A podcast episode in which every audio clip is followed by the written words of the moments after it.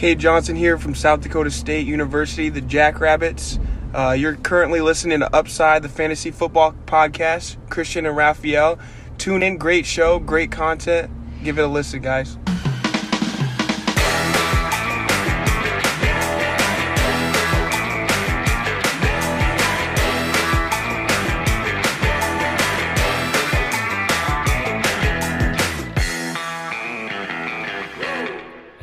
Herzlich willkommen, meine lieben Footballfreunde, bei Upside, dem Fantasy Football Podcast. Mein Name ist Christian und an meiner Seite, wie jede Woche, diesmal wieder live, Raphael. Hi, wie geht's dir? Ja, super, gut geht's mir auf jeden Fall. Ich bin auch froh, dass man hier äh, trotz meiner wunderschönen virtu virtuellen Wand noch das Kinderbett sieht an der Seite. Wenn ich mal hier den Vorhang öffnen würde, dann würdet ihr auf jeden Fall einiges sehen. Aber gut, dass ich das so gemacht habe und ich habe auf jeden Fall richtig Bock. Christoph ist am Start. Ich glaube, der hat richtig Bock über Fantasy zu reden. Endlich kann er mal das machen, was er eigentlich immer schon machen wollte und äh, darauf habe ich richtig Bock mit äh, ihm zusammen und auch mit dir natürlich zu quatschen und endlich wieder live, endlich wieder mit den Leuten und Fantasy ist wenige Wochen nur noch entfernt oder Football, damit natürlich auch Fantasy in Einklang und äh, ich bin ich bin hyped as fuck. Ja, mega. Also wir hatten ja schon das erste Spiel jetzt, also Spiel, sofern man das so nennen will. Äh, aber ja, es geht wieder los. Und äh, ich würde sagen, äh, du hast ja schon gesagt, wer heute zu Gast ist. Ihr habt es gesehen in dem Ankündigungs-Thumbnail. Von daher Christoph Kröger von Downset Talk ist dabei, unsere Mutter sozusagen, unser Vater. Ähm, und ich hole ihn mal dazu. Und wir reißen heute Fantasy komplett ab. Ähm, hi Christoph, wie geht's dir? Ja, hallo. Hast du Bock? Vielen Dank für die Einladung. Ja, auf jeden Fall. Ein bisschen bisschen unheimlich, wenn du mich als Vater bezeichnest, aber ähm, ja, vielen Dank. Ähm, Raphael hat ja schon gesagt, äh, endlich kann ich mal das tun, was ich am liebsten mache, über Fantasy sprechen. Hat sich mittlerweile ein bisschen geändert, aber ich rede trotzdem immer noch gerne über Fantasy. Aber mittlerweile hat mich Adrian mit diesem Real-Life-Football äh, zu sehr angesteckt, glaube ich. Ja, sehr gut. Ähm, also, wir machen heute nichts anderes. Wir reißen quasi Fantasy einmal komplett ab, von vorne bis hinten. Deshalb würde ich auch sagen, äh, wir, also ich glaube, man kennt Christoph. Äh ich weiß nicht, ob man mich kennt. Äh, das müsst ihr sagen. Ich weiß nicht, ich weiß nicht, ich kenne eure Hörer nicht. Ja, ich, ich würde sagen, dich kennt jeder, aber für die Leute, die auch uns neu hören, die vielleicht nur Fantasy Football äh, machen, sag mal kurz, Eben. woher man dich kennen sollte. Ähm, ich mache einen Football-Podcast mit Adrian Franke zusammen, der heißt Downset Talk. Den machen wir jetzt seit ui, drei Jahren mittlerweile schon. Ähm, und so wie ich das mitbekommen habe, habt ihr euch ja quasi in unserer Community kennengelernt. Ähm, da weiß ich noch, da habt ihr am Anfang diesen Fantasy Football Podcast gegründet. Ähm, habt gefragt, dürfen wir ein bisschen Werbung machen über euren über euren Discord-Channel? Und äh, ich finde das eigentlich mega cool, ähm, wenn sich aus unserer Community, die sich ja auch erst entwickelt hat, daraus dann wiederum ein Podcast entsteht, ähm, der halt noch mal eine ganz andere Seite zum Thema NFL abdeckt, als wir es machen, weil du kannst halt nicht beides machen. Äh, das mussten wir dann auch irgendwann einsehen, beziehungsweise musste ich irgendwann einsehen. Ich war ja vor allem vor drei Jahren noch ein viel größerer Fantasy-Football-Fan, würde ich behaupten. Ähm, aber du kannst einfach nicht beides irgendwie im Blick behalten. Ähm, nicht in dem Ausmaß. Äh, ansonsten ähm, mache ich auch noch, ansonsten rede ich auch noch im, im Internet über Fußball äh, relativ häufig äh, bei einer Firma namens One Football und habe davor auch noch andere Dinge, unter anderem im Internet gemacht. Ja. Ja, mir ist äh, besonders Love Island habe ich irgendwann mal geguckt, ist mir besonders im Gedächtnis geblieben. ja, hab ich ich habe jetzt extra nicht Fernsehen gesagt, weil das habe ich ausgeklammert. Aber ja, ja. Äh, das könnte man auch gesehen haben. Ja, sehr gut. Wir äh, starten, weil wir haben, wie gesagt, einiges vor. Wir haben auch ein paar News, die würde ich durchrattern und werde ich durchrattern, weil wir werden später sowieso auf äh, die Spieler eingehen, die da drin enthalten sind, denke ich. Ähm, das erste ist, dass Devonta, Devonta Smith, den haben wir letzte Woche vergessen, der hat eine kleine Verletzung davongetragen, wird ähm, ja zwei bis drei Wochen wahrscheinlich dauern, bis er dann irgendwie wieder einsteigt. Komm, jetzt machen wir, jetzt machen wir es doch. Also, äh. weil es ist natürlich vor allem bei Rookies interessant. Christoph, ähm, was bedeutet so zwei, drei Wochen, was ja eigentlich nicht nach viel klingt, aber was bedeutet das in so Trainingcamps vor allem für Rookie-Wide äh, Receiver? Ne? Naja, das ist, das ist ja fast selbst erklärend. Ne? Du kommst irgendwie als junger, unerfahrener Spieler, der gerade im Fall von Devontae Smith ja auch jetzt nicht die allergrößte Sample Size im College sammeln konnte, kommst zu einem NFL-Team und hast dann verpasst dann einen Großteil der wirklich wichtigsten Phase, sowohl für dich, um dich zu präsentieren, um dich dem neuen Coaching-Staff zu präsentieren, aber auch selber um zu lernen. Ne? Also so ein Playbook in der NFL sieht dann noch mal ganz anders aus ähm, in vielen Fällen als im College. Bei Alabama vielleicht jetzt etwas weniger als bei kleineren Colleges, Colleges aber ähm, klar, du verpasst halt ein ganz, ganz, eine ganz wichtige Phase, um dich auch zu akklimatisieren, um dich auch daran zu gewöhnen, dass alles ein bisschen schneller und härter ähm, vonstatten geht. Und das ist natürlich aus vielerlei Hinsicht äh, schlecht. Das ist für ihn schlecht, das ist aber auch für die Eagles schlecht. Das ist für seinen, seinen Fantasy-Output, könnte das zumindest in den ersten Wochen schlecht sein, beziehungsweise macht ihn so ein bisschen unsicherer er ist ohne, ohnehin schon, finde ich, ein relativ unsicherer Spieler aus Fantasy-Sicht, aber das ist ein anderes Thema. Also natürlich ist ein für viele, für viele Beteiligten kein, keine gute Situation. Ja, das stimmt. Äh, dann mache ich direkt weiter mit Saquon Barkley. Äh, ist auch, ja, ist eigentlich komplett ungewiss. Also sie sagen, äh, könnte Woche drei werden, kann aber auch Woche eins starten. Also keine Ahnung. Raphael als Giants, äh, Giants Insider hat da vielleicht neue News. Mhm. Ja, er, er ist jetzt ins Training eingestiegen zumindest mal, ja, also in, ins Teamtraining. Er hat davor Sideline-Drills gemacht, Individual-Drills gemacht. Jetzt ist er im, im Teamtraining mit ordentlichen Cuts schon gelaufen. Trotzdem, ne, wie ich ja schon seit, seit Wochen sage, be aware of Saquon Barkley ist für mich immer noch kein First Rounder. Ich muss erstmal sehen, dass er wirklich active ist für, für die erste Woche und dass sie ihm auch die Workload geben, die wir von ihnen kennen in der ersten Woche. Ja, also ich kann mir sehr gut vorstellen, dass sie ja das locker angehen werden bei Saquon Barkley, dass wenn er überhaupt in Woche 1 spielt, dass er da nicht der ja, der 20, 25 Touch Guy ist, sondern eher der vielleicht 15 Touch Guy und dass man ihn langsam ranführt. Äh, wie gesagt, also äh, Kreuzband gerissen, ähm, Innenband, also da Meniskus, also viele Sachen sind da kaputt gegangen. Das dauert ein bisschen, auch wenn Saquon ein Monster ist, dauert das ein bisschen. Deswegen für mich immer noch, er ist jetzt ins Training eingestiegen, das ist sehr, sehr gut. Er ist früher von der PUP-Liste gekommen, als man erwartet hat. Trotzdem bin ich da vorsichtig in der ersten Runde mit Saquon Barkley. Ja, jetzt habe ich meinen Plan selbst wieder über den Haufen geworfen, ne? Also äh, ziemlich blöd. Aber jetzt frage ich direkt auch Christoph, weil ich, ich hatte es mir sowieso später als, als Frage notiert, was man mit mhm. Saquon Barkley macht. Ist er, er im Fantasy rutscht er ja sowieso vielerorts aus der ersten Runde raus. Wann würdest du, wie wir sagen, den Puller triggern und zuschlagen? Den Puller triggern. ähm, es ist schwierig, weil ich glaube, das kannst du aktuell nicht wirklich sagen. Das Problem ist, es gibt bestimmt jetzt ja schon Ligen, die jetzt draften, warum auch immer. Aber ähm, wenn du jetzt draftest, dann musst du andere Backs vorziehen. Dann musst du auch den einen oder anderen Receiver in meinen Augen vorziehen. Und dann, wie ihr gesagt habt, hat der wahrscheinlich nichts in Runde 1 zu suchen. Allerdings finde ich, sind jetzt die letzten News ja ähm, gar nicht so schlecht, was jetzt auch ein Debüt von ihm in, Rund, äh, in Woche 1 angeht. Und wenn er ab Woche 1 startet, dann ist er für mich immer noch ein First-Round-Back, weil ähm, da kommt halt vieles zusammen. Also wahrscheinlich, ähm, klar, sie haben jetzt noch mehr Waffen irgendwie zur Verfügung, aber Volume wird immer noch groß sein. Ähm, Volume wird groß sein, ähm, die individuelle Qualität ist natürlich groß. Klar, er wird dann ein bisschen brauchen, aber es gibt dann nicht so viele Backs, die ich da dann irgendwie noch davor ziehen würde. Man könnte dann vielleicht über den ersten, einen der ersten Wide Receiver nachdenken, aber ähm, ich würde das erstmal noch abwarten und wenn es dann wirklich zum Draft kommt, ganz genau beobachten. Und wenn es dann Zweifel gibt, ob er in Woche eins wirklich fit sein kann, fit ist, ja, dann muss man ihn vielleicht so ein bisschen nach unten stufen. Mhm, alles klar.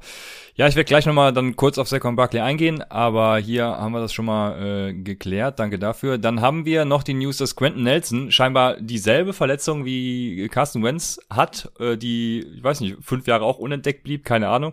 Auf jeden Fall äh, wird er auch out sein und das sind natürlich keine guten News für ja, wer auch immer auf Quarterback ist, wer auch immer auf Running Back ist, äh, Jonathan Taylor äh, für die für die Colts an sich. Also ja, wir haben letzte Woche noch darüber gesprochen, dass äh, was das mit Jonathan Taylor macht, äh, die Carsten Wentz Verletzung und so und haben wir gesagt, ja, äh, äh, quasi nix, ne? Aber was ist jetzt mit Quentin Nelson, ähm, Raphael? Wie bewertest du da die Jonathan Taylor Situation nochmal? Ja, muss man auf jeden Fall ne, mit einem Sternchen vermerken, Jonathan Taylor. Ich sage ja auch immer, dass das irgendwie eine produktive Offense ist nicht das Wichtigste bei einem Running Back. Wie ist die O-Line, ja, wie ist das, äh, wie ist die offensive Einstellung, wird viel gelaufen und O-Line, also wie stark die O-Line ist, ist schon relativ wichtig. Ja, Quentin Nelson natürlich einer der besten Guards in der Liga, aber ich muss wirklich sagen, Volume kills halt immer noch, ja. Und Jonathan Taylor ist für mich immer noch mindestens ein Top 10 Back. Der ist in meinem Ranking immer noch ähm, auf der Running Back 6 äh, Position und für mich immer noch einer, den ich, äh, den ich Anfang zweite Runde draften würde ich werde ihn jetzt nicht komplett runterstufen, ähm, weil sonst müsste ich auch Argumente finden und sagen, Najee Harris ist für mich äh, kein Spieler, den ich in den ersten drei Runden picken würde. Das ist auch nicht der Fall, weil Volume killt und deswegen ist Jonathan Taylor für mich immer noch ein Top 10 Back. Ja, bei mir kratzt er knapp die Top 10. Äh, Christoph, wie sieht's bei dir aus? Du bist ja Running Back affin. Oh ja, ähm, beste Position. Jonathan Taylor haben mir ein paar Leute einen Ticken zu hoch. Also Rafa ist, glaube ich, einer davon scheinbar äh, mit sechs. Äh, ich hätte ihn wahrscheinlich einen Ticken tiefer. Er ist aktuell bei mir auf acht. Ähm, gut, ich habe Sack und Barkley aktuell noch vor ihm, weil ich weiß, ich werde. Ich dahinter. Ja. Ähm, aktuell werde ich nicht draften, deswegen spielt das keine Rolle. Aber ja, ähm, wahrscheinlich würde ich jetzt Jonathan Taylor bevorzugen. Aber das Problem bei Taylor ist so ein bisschen, ist ja gar nicht nur eine Verletzung bei Quentin Nelson. Die Line wird immer noch in Ordnung sein. Volume wird immer noch hoch sein. Allerdings gibt es andere, die wahrscheinlich einen Ticken mehr Volume haben, aber natürlich, ähm, also äh, immer noch einer der besten Backs und Top 10 für uns alle scheinbar, oder? Ah, nee, Christian hat ihn knapp ändert. Knapp ja, außerhalb, ich, oder? Genau, bei mir schreibt er, schreibt er knapp vorbei. Äh, auch einfach nur, weil da noch so viele mitmischen. Ähm, ich, ich, also er ist natürlich der, klar der beste Back da in, äh, bei den Colts, aber hab da so ein bisschen Sorge, dass selbst Marlon Mack da hier und da noch irgendwie was sehen wird und das ist so mein Problem bei der ganzen Sache. Aber ja, immer noch, also immer noch ein Running Back 1 für mich, äh, ganz klar. Dann haben wir Kenny Golladay und ähm, ah, Kenny Golladay, der hat äh, Hamstring, ist nix Major-mäßiges, also nichts Gravierendes, um im Deutschen zu bleiben. Äh, zwei bis drei Wochen ist er jetzt erstmal raus, aber Hemi ist ja so eine Sache, da wäre ich immer vorsichtig. Ich kenne mich da gut mit aus mit meinen 32 Jahren. Also Hemi, äh, wenn man älter wird, wird es vor allem sehr äh, langwierig. Ja, äh, Kenny Golladay gehen wir später noch drauf ein. So, jetzt bleibe ich meiner Linie treu und ähm, gehe direkt weiter zu, zu äh, den äh, ja, Fantasy Values. Bevor wir, bevor wir da einsteigen, ähm, muss ich noch einen Shoutout loswerden. Ähm, wir haben mal wieder Unterstützung bekommen, diesmal von der Annika und der Lea. Die sind jeweils, und das muss man betonen, jeweils neu im 5-Dollar-Tier dabei und schreiben, und ich zitiere, Junge, danke für den informativen und unterhaltsamen Podcast. PS, die Rankings sind eine super Hilfe. Danke dafür. Und da kann ich natürlich nur sagen, Annika und Lea, wir danken euch. Und äh, viel Spaß mit den Rankings. Apropos Rankings, die sind jetzt draußen. Also meines PPA, äh, Redraft Rankings, Upside Bow Rankings, alles findet ihr bei patreon.com slash Upside Fantasy. Und ja, Christian hat so gut wie möglich das alles verpackt. Ich habe ja ein bisschen rumgezickt, dass, dass wir das so aufteilen, aber ich glaube, das, das alles ganz übersichtlich gelaufen, glaube ich. Ich will es hoffen. Ja, die Eigenwerbung vergesse ich immer. Also danke dafür. Genau, es gibt Rankings findet ihr äh, bei patreon.com slash upside fantasy. Yo, jetzt geht's los. Ähm, Christoph, du bist heute hier. Ja. Und ja. bevor wir dann wirklich die Spieler an sich bewerten, ist es natürlich gut für die Hörer zu wissen, ähm, wie du eigentlich bewertest. Und da ist natürlich die, die maßgebliche Frage, was du so, ähm, was du so spielst. Ne? Also würde mal fragen, erstmal am liebsten Redraft, Dynasty oder es gibt ja noch Keeper-Format oder was ganz anderes, keine Ahnung, was es sonst noch gibt. Ähm, was ist so deine bevorzugte, dein bevorzugtes Format? Gute Frage, kann ich gar nicht so klar beantworten. Ähm, ich würde natürlich gerne noch viel mehr ausprobieren, aber ich limitiere mich extrem, was die Ligen angeht, weil mir das sonst schon. Ich will halt auch alle Ligen gewinnen, so und ich will alle Ligen ernsthaft spielen. Ähm, ich bin ja mit Rafa zum Beispiel in einer Dynasty-Liga. Ähm, Dynasty macht mir schon, äh, schon Spaß auf jeden Fall. Ist, finde ich, auch das schwerste Format, ähm, weil du da einfach, ja, nicht mal eben, nicht mal eben so die Dinge verändern kannst, wie du sie verändern willst, wie es vielleicht bei Redraft ist. Ähm, Redraft ist aber einfach noch für mich das Go-To-Format. Einfach ja. jedes Jahr eine neue Chance, ein neuer Draft und dann über ein Waiver irgendwie, ähm, ja, schneller zu sein als die anderen und dir so irgendwie den entscheidenden Vorteil zu sichern. Und das macht mir irgendwie schon am meisten Spaß. Ähm, ich habe eine Liga, wo wir mit einem Keeper spielen, aber auch erst seit diesem Jahr tatsächlich. Ich habe Keeper vorher noch nie gespielt. Ähm, da bin ich mal gespannt. Ich habe leider nur Clyde Edwards Hilaire als Keeper. Ähm, da bin ich eher in den hinteren Regionen, wenn man sich das so anschaut. Aber Ähm, den werde ich mit ins nächste Jahr nehmen und dann schauen wir mal. Ähm, wird interessant, wenn dann so die Top-Backs einfach nicht mehr im Draft dabei sind. Also wie keept ihr? Also äh, wirklich die erste Runde quasi oder nach Draft-Runde? Nee, wir machen es wirklich ganz, ganz simpel. Jeder muss einen keepen und dann wird ganz normal quasi gedraftet, halt ohne die Spieler, die gekeept wurden. Also wir müssen es wird kein Pick aufgegeben. Es ist jetzt nicht, dass okay. irgendwie eine mhm. Value-Geschichte, okay, du kannst den für einen Viertrunden-Pick, bla bla bla bla bla. Es werden mhm. keine Picks investiert. Jeder muss einen keepen, kann sich aussuchen, wen er will. Der Patrick Mahomes-Owner wird wahrscheinlich Mahomes äh, keepen, auch wenn er letzter damit geworden ist äh, letztes Jahr, weißt du. Also das spielt keine Rolle, du gibst keinen Pick dafür auf, ähm, weil ich spiele das mit Casual-Football-Fans, äh, diese Liga. Das ist meine Home-Liga sozusagen und ähm, ja, da muss man es nicht verkomplizieren. Ja, du hast gesagt, der wird mal Homes keepen. Also ist äh, dein bevorzugtes Format, ähm, was Quarterbacks angeht, Superflex auch? Oder äh, spielst du lieber nur mit einem Quarterback und fünf Runningbacks? Ich hasse Superflex. Wir spielen das in der Dynasty. okay. ähm, ich, für mich haben da die Quarterbacks einfach einen zu großen Value. Ja, das ist dann irgendwie ähnlicher dem Real-Life-Football, aber irgendwie, ah, ich mag, ich mag äh, einen Quarterback liegen irgendwie am, am meisten noch. Aber die Mischung macht's tatsächlich, ne? Also ich habe alles Mögliche mit dabei. Ähm, eine Liga, wo wir mehr Flexpositionen haben und weniger ähm, weniger Running Back und Wide Receiver, dann eine ohne Kicker und Defense, eine mit Kicker und Defense. Weißt du, also ich finde die Mischung irgendwie ganz spannend und dann noch eine Dynasty mit Superflex ist auch nochmal was ganz anderes. Ja, ich sag dir, also für dich wäre das Upside Bowl Scoring äh, oder das Minus PPR Scoring auch was mit einem Quarterback, wo der Quarterback aufgewertet wird. Das ist der Shit, kann ich dir sagen. Ja, das, äh, das ist ein äh, guter, guter Weg auf jeden Fall, ja. Aber ich habe noch eine Frage. Ist es, das, ja, ist so. Ist, ich habe noch eine Frage von äh, Stege 05. Stege 05 fragt und wir waren ja gerade beim Thema, wie viele Ligen spielt Christoph denn eigentlich? Du willst dich ja limitieren, hast du gesagt? Ja, vier. Tatsächlich. Ich weiß, dass äh, darüber lacht ihr beide. ähm, ich weiß, dass ihr deutlich mehr Ligen spielt. Ähm, ich habe klein angefangen damals mit einer, dann zwei, dann drei, dann vier und dann waren es fünf. Und dann aber noch mit dem Podcast nebenbei konnte ich mich nicht mehr in dem Maße um Fantasy und ihr wisst das, da muss man sehr viele Zahlen sich angucken, um einen gewissen Überblick zu behalten, um auch eine gewisse Vergleichbarkeit irgendwie im Kopf zu haben.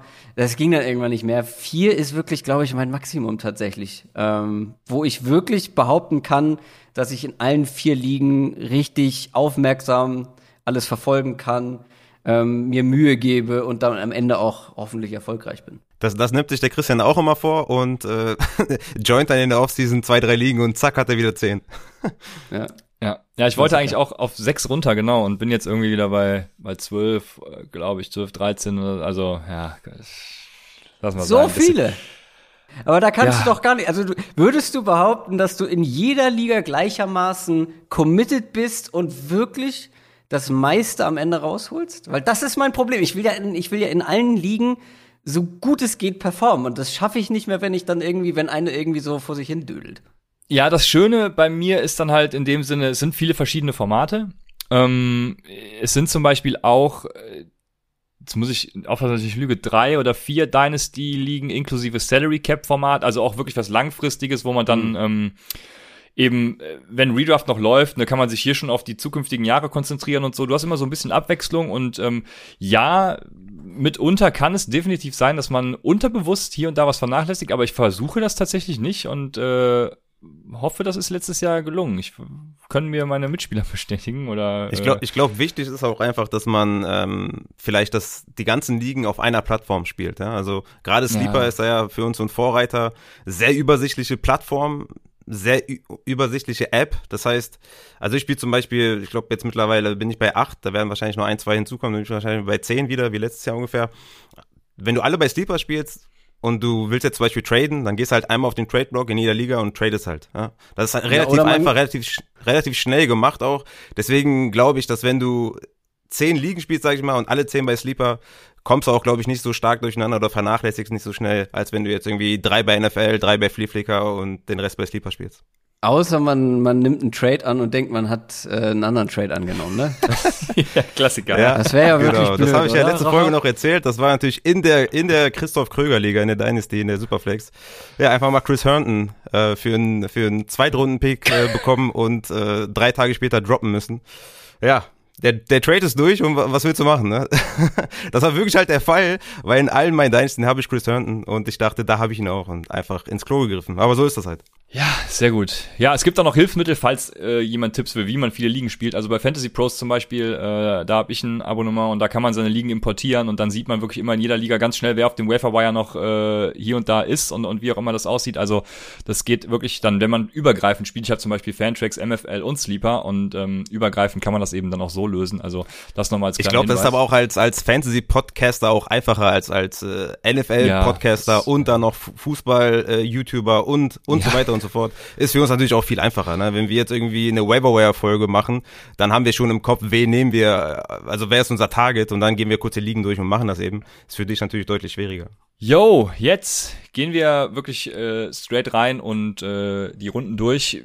Wenn wir über Value sprechen, ähm, also was bedeutet für uns alle Value, für dich, äh, Christoph, jetzt vor allem, wenn du auch, äh, wenn wir, wenn wir uns gleich streiten? Ähm, das ist super schwierig zu beantworten. Das hängt auch immer so ein bisschen, glaube ich, vom entsprechenden Objekt, vom entsprechenden Spieler dann so ein bisschen ab. Aber Value in Bezug auf Fantasy ist natürlich immer so ein bisschen wie der Real-Life-Draft, dass du ähm, mehr Output bekommst oder mehr Output als Input sozusagen. Also wenn du jetzt ähm, einen Spieler in den mittleren Runden nimmst, der dir am Ende, der am Ende einer deiner zwei, drei besten Spieler ist und der dir am Ende irgendwie die Liga gewinnt, dann ist das natürlich sehr guter Value sozusagen. Wenn du aber in der ersten Runde einen nimmst, der dann so ja, durchschnittliches Niveau bringt oder dein, dein First Rounder ist dann irgendwie so ein, ja, so ein okayer Running Back ähm, am Ende des Jahres, dann ist das natürlich äh, schlechter Value. Also es ist immer, ich glaube, das muss man immer von Fall zu Fall ein bisschen definieren. Ich glaube, so eine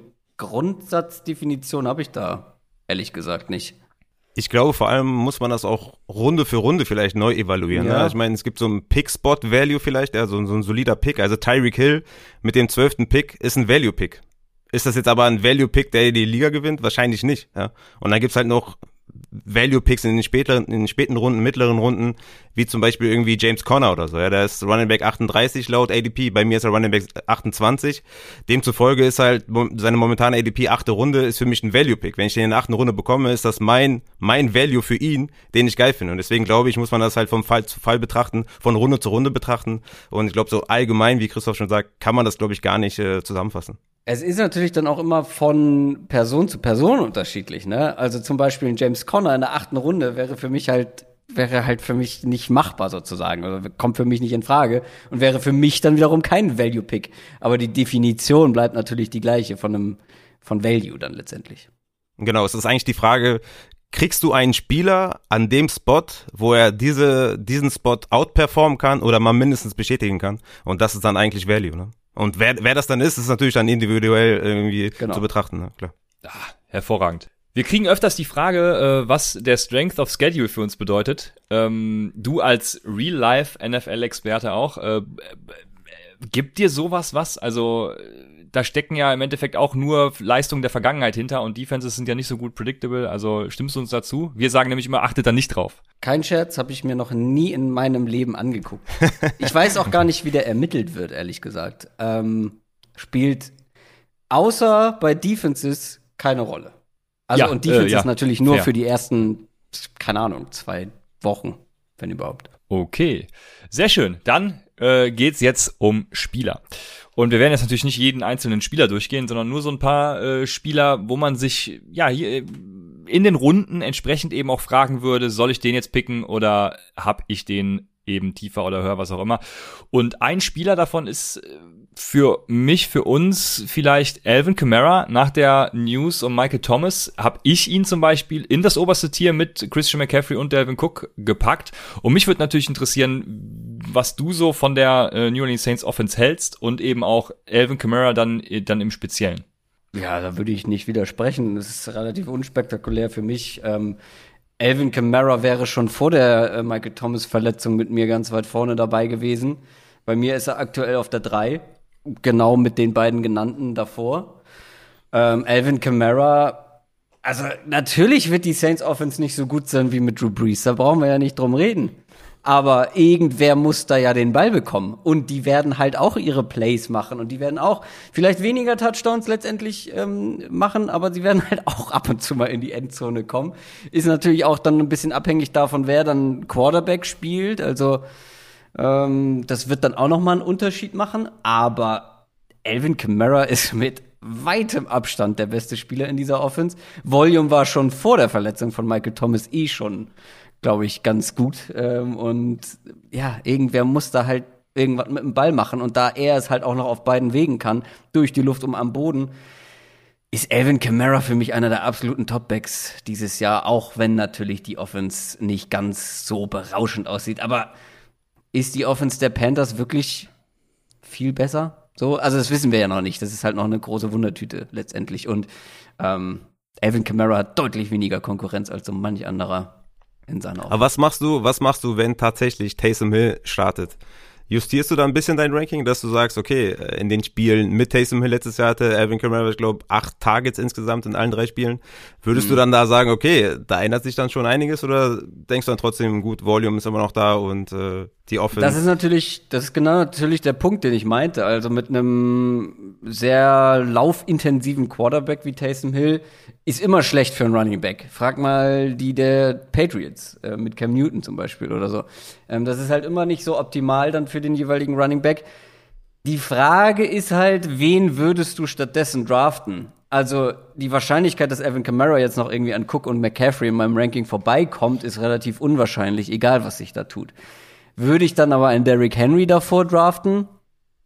Da müsste ich schon arg überlegen. Ich glaube, gerade mit der Michael Thomas Verletzung, plus, ich glaube, man darf nicht zu hoch gewichten, wie die Offense letztes Jahr mit Taysom Hill aussah, wo das ja mehr oder weniger improvisiert war. Jetzt hast du eine ganze Saisonvorbereitung. Ähm, das wird alles mehr abgestimmt sein auf das, was Taysom Hill kann und eben auch nicht kann. Ähm, würde das nicht zu hoch hängen? Ist halt dann die Frage. Derrick Henry, ja oder nein? Vor Alvin Kamara oder würdet ihr noch einen anderen ähm, davor sehen. Also ich, also ich würde Elliott davor sehen, dann in dem Fall und ich würde wahrscheinlich auch Austin Eckler davor sehen, weil gerade auch im Receiving Game, gerade wenn du mhm. Half PPR spielst oder PPR spielst, ich glaube, dann werden die schon einige einige mehr Targets sehen als dann Evan Kamara, aber ich halte es doch für sehr sehr unwahrscheinlich, dass Taysom Hill startet. Aber einfach mal eine generelle Frage, ob du dann äh, dein dein Ranking anpassen würdest. Also ich würde es wahrscheinlich minimal anpassen, aber wie gesagt, ich würde dann halt überlegen. Also ein ähm, Sieg würde mich gar nicht in Frage kommen, der ist bei mir weit entfernt.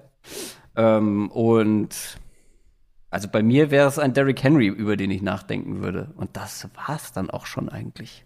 Weil Volume, Volume wird einfach, und du hast es selber gesagt, Rafa, Volume kills. Und das ist halt Absolut. Äh, das macht halt enorm viel aus, wie viele Opportunities ein Spieler bekommt. Und Alvin Kamara wird die bekommen. Da können wir uns sicher sein. Aber Camara ist natürlich auch so ein Running Back, der natürlich auch von seinen Receptions, also er ist natürlich auch ein guter Runner, Klar. aber gerade im, im Receiving Game, ne, dass er da jedes Jahr seine, seine 90 Receptions hat oder 88, was das in den letzten, letzten drei Jahren war.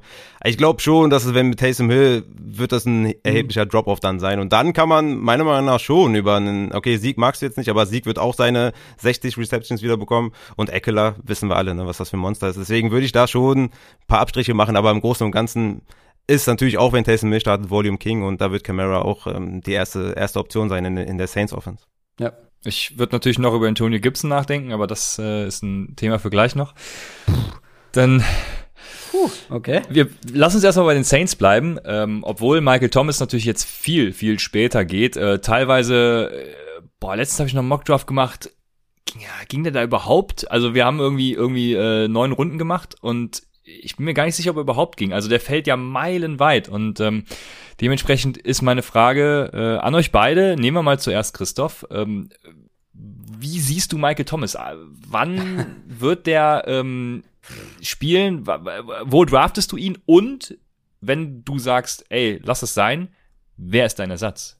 Ähm, du meinst Ersatz mit dann für mein Fantasy-Team oder bei den Saints? Entschuldigung, ja, äh, Ersatz bei den Saints gar keiner, Alvin Kamara. Ähm, ehrlich gesagt, ähm, ich habe jetzt auch ein paar Mockdrafts in den letzten Tagen vermehrt gemacht und es gab schon den einen oder anderen Draft, wo ich ihn mir geholt habe, aber auch hier ist natürlich so ein bisschen der Fall, da muss man wirklich noch ein bisschen abwarten, wie sich das entwickelt ob der Timetable noch mal irgendwie ein bisschen präzisiert wird, weil aktuell ist ja wirklich von und bis alles möglich, glaube ich. Ich glaube, da gab es ja jetzt noch keine ähm, genaueren Infos. Ah, es ist super schwer halt mit solchen Spielern. Aber was, also du musst natürlich dann immer gucken und je wie der Draft, je nachdem wie der Draft fällt, musst du gucken, wer ist noch da und was würde das bedeuten für dein Team, wenn du jetzt Michael Thomas nimmst? Wenn du beispielsweise jeweils zwei ganz safe Nummern ähm, auf Wide Receiver und Running Back hast und dann für jeden sogar noch einen Ersatz, dann sind wir in Runde sieben, wenn wir sechs Spieler haben. So, dann guckt man, wer da ist. Ich glaube, so ab Runde acht, wenn wir jetzt von der Zwölferliga sprechen, würde ich schon, also was kannst du verlieren? Natürlich ist das dann ein Spieler, der erstmal eine, eine ja, ein Platzhalter ist ähm, für wir wissen nicht, wie viele Wochen. Und das ist das große Problem. Wenn der jetzt wirklich irgendwie die halbe Saison ausfällt, dann tut es natürlich schon irgendwo weh. Aber was wir uns auch, wo wir uns auch sicher sein können, ist, dass wenn Michael Thomas zurückkommt bei dieser Offense mit diesen Receiving Options, wird der automatisch, glaube ich, dann wieder einen gewissen Fantasy Value haben. Ist halt immer die Frage, willst du ihn mitschleppen? Aber irgendwo im Draft würde ich dann schon zuschlagen. Also wenn du sagst, du hast neun Runden äh, Mockdraft gemacht. Also da wäre schon so der Bereich, wo ich darüber nachdenken würde. Wenn da jetzt aber spannendere Spieler, die dir vielleicht schneller helfen können, auf dem Board sind, wo du sagst am Ende, ähm, die bringen mir irgendwie unterm Strich mehr, dann nimm halt den. Aber irgendwo ist Michael Thomas dann schon noch interessant, finde ich, für mich. Ich würde sagen, so Runde 6 bis 8 ist so sein Value-Spot. Aber ich, wenn mich jemand fragt, hast du, hast du einen Tipp für mich wenn ich drafte, sage ich, dann ist eigentlich immer die erste Antwort, drafte keine verletzten Spieler. Und da meine ich nicht mal so einen Michael Thomas, sondern selbst so, ja, jemand, der jetzt vielleicht irgendwie wie Kenny Golladay. Wenn der jetzt, sagen wir mal, Hamstring, wenn jetzt, also wenn jetzt drei Wochen später und der hätte jetzt den Hamstring und der würde vielleicht ein, zwei Spiele verpassen in der Regular Season, das alleine würde mir schon reichen und sagen, drafte den nicht, drafte keine verletzten Spieler. Mein Approach bei solchen Spielern ist immer, drafte den nicht, sondern trade für die, wenn du absehen kannst, die sind jetzt in ein, zwei Wochen wieder active. Weil derjenige, der ihn gedraftet hat, hat ihn entweder schon gedroppt oder ist halt irgendwie wahrscheinlich für dein Team nicht gut gestartet und du kannst ihn billig ertraden. Ähm, grundsätzlich rate ich immer davon ab, verletzte Spieler zu draften. Ja. Ja, genau, auch du hast gesagt in Runde Runde 8, ich habe gerade mal geguckt, das wäre ja um Spot 96 dann rum. Äh, bin Controller, ich kann nicht gut rechnen, aber äh, ich glaube schon, ne? 8 mal 12 und da gehen Kenyon Drake, ähm, Logan Thomas, wen habe ich gerade noch gesehen, Jarvis Landry, ähm, keine Ahnung, also ich würde mal sagen, ganz okay Optionen, die dir okayen Floor bieten, aber bei Michael Thomas hast du natürlich, wenn er spielt, dann eben auch die Upside für mehr. Also ja, kann ich schon äh, durchaus verstehen, aber eine ganz schwierige Kiste, ja. Das Ding ist auch immer bei verletzten Spielern. Sagen wir mal, der fällt vier Wochen aus. Ja? Dann ist immer die Frage, wie sieht's denn auch aus in Woche fünf und sechs? Ist er da derjenige, der dann schon wieder seine 10 Targets bekommt. Also das ist immer diese Sache. Wir haben es letztes Jahr auch gesehen bei AJ Green oder bei anderen Spielern. Wenn die dann erstmal wieder fit geruled werden und die sind active, heißt es nicht, dass sie dann wieder die Full Workload bekommen. Deswegen sage ich immer, draftet lieber für die Leute, anstatt sie zu picken, weil das kann nicht dann ziehen. Du hast einen Bankspot verschwendet. Ähm, du, du strukturierst deinen Kader sowieso um in der Saison, weil du machst Waiver Picks, du, du, du cuttest Leute, du nimmst Leute auf und dann stören meistens diese Leute, sei denn, ihr habt natürlich einen IR-Spot äh, oder vielleicht zwei oder sowas. Aber deswegen der allgemeine Approach und ja, draftet keine verletzten Spieler und für sie zu traden wird dann halt in der Saison immer einfacher, wenn derjenige, der ihn hat, halt äh, nicht gut gestartet ist. Ne? Also ähm, ich mit, in meinem Verständnis ähm, sollte man einen IR-Spot haben.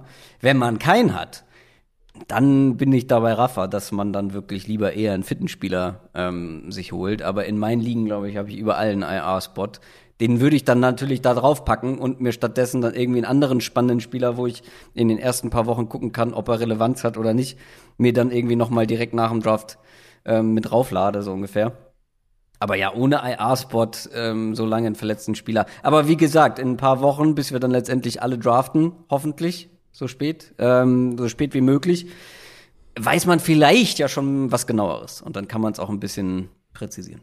Aber ähm, interessant bei Michael Thomas war jetzt auch der letzte Twitter-Post, ne? Irgendwie von wegen sie, also die sind sie, immer die interessant. Saints. Ja, das ist schon wieder Trade Alert Gerüchte, Gerüchte Ja. im Umlauf, ne? Also sie, sie lassen mich blöd dastehen, aber ich sage nichts, um sie nicht blöd dastehen zu lassen. Also das könnte auch noch spannend werden zwischen den Saints und Michael Thomas.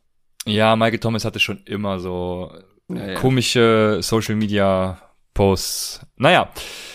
Reminder, Podcaster wie wir freuen sich über jedes Like und vor allem jedes Abo. Und das Beste daran ist, es ist völlig kostenlos für euch, uns über diesen Weg zu unterstützen. Deshalb folgt uns auf Twitter und Instagram at UpsideFantasy, at ChristianLaw9 und at RaphaelUpside und besucht uns auf YouTube und Twitch und abonniert uns at Upside Fantasy Football Podcast. Die Links dazu findet ihr auch in der Folgenbeschreibung. Viel Spaß weiterhin bei der Folge. Gut, dass wir das jetzt abgehandelt haben. Jetzt äh, ist die spannende Frage an unseren Running Back Truther, der gerade trinkt. Ich ähm, äh, versuche es zu überbrücken. So, ähm, die ersten Runden sind ja immer spannend. Ne? Man versucht ja größtmöglichen Floor zu picken, damit man später Upside füllen kann. So machen wir es zumindest. Und ähm, es stellt sich mal die Frage, es gibt ja so Strategien, Zero Running Back ist ja auch äh, ein großes Wort, was wir nicht empfehlen, aber ähm, halte ich natürlich gar nichts von, das ist natürlich klar.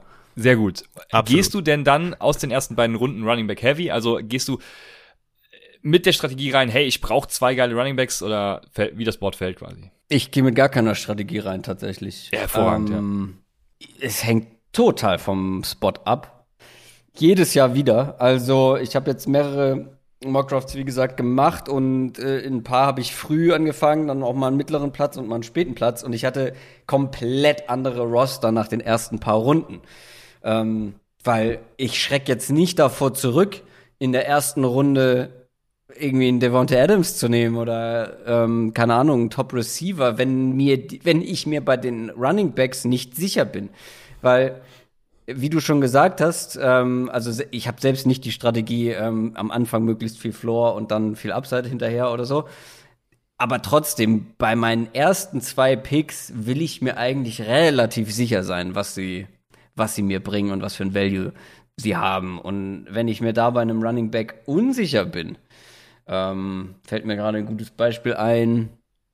Sieg. Äh, Sieg zum Beispiel nicht so äh, würde ich nicht in Runde 1 draften, sondern da würde ich zum Beispiel einen, einen Wide Receiver davon nehmen. Und deswegen kam es jetzt mal vor, also dass ich die ersten zwei Runden über Running, äh, ohne Running Back ähm, überlebe, ist eher unwahrscheinlich. Also einen nehme ich da schon. Aber es kann auch mal vorkommen, dass ich zwei Running Backs habe. Oder vielleicht sogar die ersten drei Runden Running Backs. Weil in den mittleren Runden einfach so viele interessante Wide Receiver zur Verfügung sind. Also ja. ich gehe da komplett ohne Strategie ran. Ähm, man sollte halt seine, seine Rankings haben und am besten halt Tier-Based Rankings. Ich meine, wem erzähle ich das? Aber ähm, vielleicht ein oder andere Zuschauer oder Zuhörer noch dabei, der, der Zweifel hat. Tier-based Rankings machen das Draften einfach so viel einfacher und so viel flexibler und ähm, ja. Ja, wir sind da geteilter ja, Meinung. Also ich, ich bin da, großer Fan. Ich stimme dir zu. Ein Wespennest. Ja, ja. stehst du in einem Wespennest. Ich bin ja der Meinung, die, die eignen sich äh, zu, zum äh, Spieler evaluieren und zum Einteilen, aber nicht zum Draften. Also meiner Meinung nach okay. ist gerade in den mittleren, späten Runden Tier-based ja, also du musst in den späten mittleren Runden gucken, wie sieht dein Team gerade aus, was du Klar. gepickt hast. Hast du, hast du eher ein Floor-Team? Pickst du später Upside in den späten Runden oder hast du am Anfang vielleicht schon einen Gibson genommen, ja, der dir, der viel Upside hat, aber vielleicht keinen hohen Floor? Pickst du dann in den mittleren eher einen Floor-Running Back? Also für mich ist Tier-based, ähm, gut zum Evaluieren. Das kann man schon machen. Vor allem in den ersten zwei, drei Runden ist das auch akzeptabel zum Draften. Aber hinten raus wird's halt sehr, sehr schwierig. Also wenn ich jetzt in der siebten Runde, also wenn jetzt Antonio Brown in meinem Tier 6 Wide Receiver ist und keine Ahnung, äh, wen soll ich jetzt nehmen? Äh, Miles Sanders in meinem Tier 4 Running Back, dann pick ich trotzdem in der, in der sechsten Runde äh, Antonio Brown über Miles Sanders, wenn ich schon vier Running Backs gedraftet habe. Absolut, das muss natürlich mit reinfließen. Also da sollte man natürlich genau. nicht blind jetzt einfach nur Running Backs äh, picken. Genau, deswegen zum Draften sage ich, ist es vielleicht nicht so perfekt. Ich finde auch, Rankings haben nicht viel mit Draften zu tun. Rankings sind eine Übersicht zu Spielern, wo man die sieht, wo man vielleicht einzelne Positionen sieht, vielleicht auch bei Overall Rankings. Man sollte nie, nie nach Overall Rankings draften, aber es ist sehr interessant zu sehen, wo ist denn ein Kelsey, wo ist der Value von Kelsey, wo ist der Value von Mahomes, wo, wo habe ich Jalen Hurts? Ist der ein 8-Runden-Quarterback oder ein 7-Runden-Quarterback oder ein 10-Runden-Quarterback? Dafür ist es sehr, sehr geil. Aber wie du draftest, hängt von vielen Faktoren ab, von Absolut. Wie ist der Draft momentan bis dahin gelaufen, wo ich gerade bin? Was machen meine Teammates? Ähm, also es kommt auf sehr, sehr viele Faktoren an und, und mit Rankings, only Rankings zu draften, halte ich für falsch, weil man muss sehr, sehr viel beachten bei seinem Pick. Wie sieht das eigene Team aus? Wie, sieht das, wie sehen die Teams von den anderen aus? Deswegen sage ich immer, Tiered Base ist okay zum Evaluieren, aber nicht zum Draften. Ja, aber also klar, wie gesagt, das sollte man alles nicht äh, ignorieren.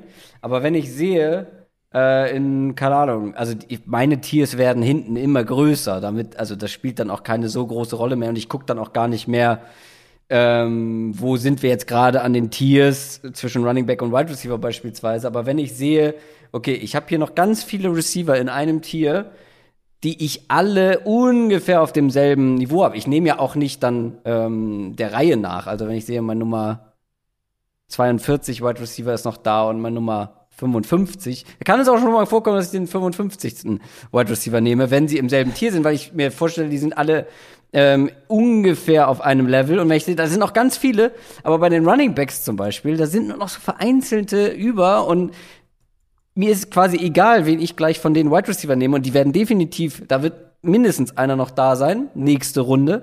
Und so kriege ich auch ein ganz gutes Gefühl dafür, ähm, ja, auf wen kann ich zocken? Wo kann ich das, ähm, wie nennt man hm. das nochmal?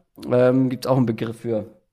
Ähm, das, das ADP-Game spielen. Wo habe ich möglicherweise noch die Chance, einen Spieler zu bekommen, der jetzt nicht so viel tiefer in meinem persönlichen Ranking ist oder in meiner Ansicht nicht so viel tiefer ist, ähm, aber der könnte nächste Runde noch da sein, dann nehme ich lieber ähm, von der Position, wo ich glaube, das könnte nächste Runde ganz anders aussehen. Zum Absolut, das, das sind auch faire Punkte, aber das Einzige oder das, was Rankings und Tiered-Based Rankings, egal was für Rankings, was sie nicht berücksichtigen können im Draft, ist halt Value, Upside, Need. Das ja, spiegelt ein Ranking nicht wider. Und deswegen sage ich, sie sind dafür vor allem in mittleren, späten Runden nicht geeignet zum Draften. Nicht blind, nee, auf keinen Fall. Apropos Rankings. Ich bin ja äh, großer Antonio Gibson-Believer, deswegen muss ich die Frage an dich stellen, Christoph. Du hast eben schon gesäuft, als ich den Namen Antonio Gibson äh, in den Mund genommen habe. Ja, du hast ihn ja offensichtlich sehr hoch. Was hält Antonio Gibson davon ab, einen Top 5 Running Back Finish zu haben? Mm, Ron Rivera? Oder, oder Coaching-Staff, um es zu verallgemeinern.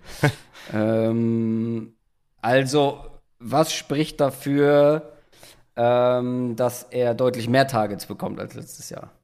Erstmal das Talent. Ähm, zweitens dann, dass er in das seinem hatte Pass er letztes Jahr auch schon. Das ja, Talent. letztes Jahr war vor allem das Problem, dass sein Passblocking halt komplett Grotte war. Ne? Also er, er stand ja gar nicht auf dem Feld, wenn es darum ging, Targets überhaupt zu sehen.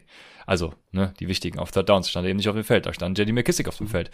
Und das ist das größte Problem, was ich mit Antonio Gibson hatte. Und trotz dessen war er, lass mich nicht lügen, Running Back 12 oder so, ich weiß es nicht genau. Ähm, auf jeden Fall sehe ich da deutlich mehr Targets dieses Jahr für Antonio Gibson und äh, sehe ihn da durchaus in einer Riege mit eben diesen Top Running Backs und äh, sehe JD McKissick eigentlich nirgendwo. Ich bin voll bei dir, dass äh, Antonio Gibson mehr Targets bekommen wird ähm, ist auch in meinen Augen natürlich der viel talentiertere Spieler. Also äh, sowohl Adrian als auch ich hatten den vor dem Draft letztes Jahr extrem hoch, ähm, weil der Typ unglaublich gut ist. Ähm, aber es ist halt, ich meine, wir haben bei Aaron Jones jahrelang gesagt, das ist der talentierteste Back bei den Packers und es hat ewig gedauert, bis er eine gewisse Fantasy entscheidende, Fantasy entscheidendes Volume irgendwie bekommen hat. Ich bin ab, absolut bei dir, dass Antonio Gibson ein sehr, sehr spannender Spieler ist für dieses Jahr. Ich habe ihn trotzdem nur auf zwölf. Weil es für mich elf andere gibt, wo ich mir definitiv sicherer bin. Aber äh, in einem gewissen Zeitpunkt im Draft ist er einer mit extrem viel Upside. Gleichzeitig musst du aber auch sagen, die Offense hat sich ein bisschen verändert. Da sind ein paar mehr ähm, Mäuler dazugekommen, die gestopft werden wollen. Alleine ein Curtis Samuel, der für Running Backs und Targets für Running Backs nicht der beste, äh, die beste Option ist, aus der Sicht zumindest gesprochen. Ähm, dann noch JD McKissick. Äh, dann ist äh, natürlich ähm, die Quarterback-Position natürlich äh, komplett anders ähm, besetzt. Also es hat sich sehr viel verändert. Das kann zu Antonio Gibsons Gunsten ausgehen, muss es aber nicht. Also es ist halt einer der riskanteren Picks, finde ich, wenn wir über frühe Running Backs sprechen. Viel mehr Upside als ein Elliott zum Beispiel, finde ich. Ähm, Elliott hat natürlich eine viel höhere Baseline, viel höheren Floor. Aber ähm, ich weiß nicht, also das meinte ich damit. Also ich will mir bei den ersten zwei Picks relativ sicher sein. Aber natürlich kann das sein, dass dann Antonio Gibson als zweiter Running Back dabei ist. Ob er es als erster wird? Hm. Ich bin da auch bei, bei Christoph, weil ich habe ihn auch auf Running Back 11, ne, du auf 12, da sind wir ganz eng beieinander. Man muss auch sagen, bei Antonio Gibson, der hatte in den OTAs noch Probleme mit seinem Turf Toe, ne, der aus dem letzten Jahr noch, äh, noch hat. Ähm, den ist er noch am Auskurieren, also soll in Time sein, aber hatte noch Probleme in OTAs damit. Ist jetzt nicht perfekt unbedingt, aber klar, der kennt die Offense schon. Und ich finde auch, also Fitz, Fitz Magic ist jetzt auch nicht unbedingt, dafür bekannt, dass er auf Running Backs viel wirft, ja. Ähm, und Christoph hat auch schon angesprochen, also mit Terry McLaurin, Curtis Samuel, Logan Thomas, Diami Brown gibt's schon viele Mäuler zu stopfen. McKissick wird nicht verschwinden, meiner Meinung nach, deswegen für mich auch außerhalb der Top 10. Aber er bringt auf jeden Fall sehr, sehr viel Upside mit, wenn der, ja, diese, ja, diese Opportunity Share von 70, 80 Prozent sieht und auch auf dem Platz steht bei Third Down dann hat er Potenzial zum Top 4 Finish auf jeden Fall. Du hast eben gesagt, ihr hattet äh, Antonio Gibson relativ hoch. Kommen wir mal zum anderen Running Back, den du sehr hoch hattest in diesem Jahr, zu diesem Draft. Äh, Kenny Gainwell. Ich war ja auch großer Kenny Gainwell-Fan und die Frage richtet sich eigentlich an seinen Gegenpart, nämlich was machen wir mit so Leuten wie Josh Jacobs oder auch eben Miles Sanders, ne, die jetzt so jemanden haben, wie bei Josh Jacobs ist es Kenyon Drake oder bei ähm, Miles Sanders ja nicht nur Kenny Gainwell, sondern eben auch ähm, äh, Carrion ist der Vorname. Andere, sieben andere oder so. Ja. Das auch noch, aber ja, Carrion Johnson und äh, Kenny Gainwell nehme ich da mal so als die, die gefährlichsten äh, für diese Leute. Und Josh Jacobs zum Beispiel ähm, geht ja auch noch immer relativ hoch. Äh, muss jetzt gerade mal nach Miles Sanders gucken, aber ich meine, die würden beide immer noch irgendwie so Runde vier gehen. Müsst das jetzt gleich bestätigen, aber äh, was hältst du von solchen Runningbacks? Also äh, Josh Jacobs und Miles Sanders. Also persönlich halte ich sehr viel von gerade diesen beiden. Ähm, aber offensichtlich die Coaches nicht unbedingt. äh, was natürlich in gewisser Weise ein Problem ist. Ne? Aber Josh Jacobs hat auch bei mir extrem viel Value verloren. Ähm, ich glaube, ich habe ihn sogar in unserer Dynasty getradet. Mhm. Sehr billig. Oder was heißt billig? Aber, aber war am, ein guter am, Trade. Ja. War, glaube ich, ein guter Trade aus meiner mhm. Sicht, aber war trotzdem am Low-Punkt seines Values wahrscheinlich. Ja. Ähm, ich weiß es ehrlich gesagt nicht. Also bei Miles Sanders würde ich mir weniger Sorgen machen. Ähm, insofern, dass sich da nicht wahnsinnig viel verändern wird. Ich glaube, Gainwell hat einen sehr schweren Stand.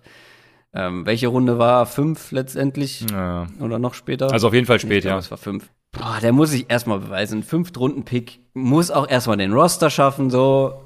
Miles Sanders ist da natürlich ein weites Stück voraus. Und klar, Miles Sanders wird wahrscheinlich nie die Volume bekommen, die sich der ein oder andere erhofft. Und bei Josh Jacobs ist es ja ganz offensichtlich so, dass man ihm überhaupt nicht im Passspiel vertraut was ich bis heute nicht verstehen kann und jetzt dann auch noch ein Kenyon Drake dazu. Das ist natürlich nicht optimal. Offensichtlich will man da eine gewisse Running Back Rotation haben bei den Raiders, die natürlich einem Fantasy Value von einem Josh Jacobs erheblich schadet. Da brauchen wir nicht drüber reden. Ich habe sie, ich weiß jetzt nicht in welchen Runden ich sie picken würde würde ich Josh Jacobs und Miles Sanders in Runde 4. Ich habe sie im, im, gleichen Tier tatsächlich. Ich habe ähm, gerade noch mal geguckt, sie gehen sogar in Runde 3 vor vor Chris Carson zum Beispiel und das finde ich schon äh. Ich habe sie alle alle auf Augenhöhe. Chris Carson, Josh Jacobs, ähm, DeAndre Swift zum Beispiel auch. Ja, genau so ähm, sind sie im ADP auch angeordnet, ja. ja. Mhm. Sehr nah beieinander. Und dann, boah, ich ehrlich gesagt, ich habe stand jetzt keine Antwort darauf, ob ich einen von den beiden draften würde. Mhm. Äh, wenn ja, wen? Es kann halt sehr gut sein, dass ich in den Regionen auf Wide Receiver Jagd bin. Ähm, ja.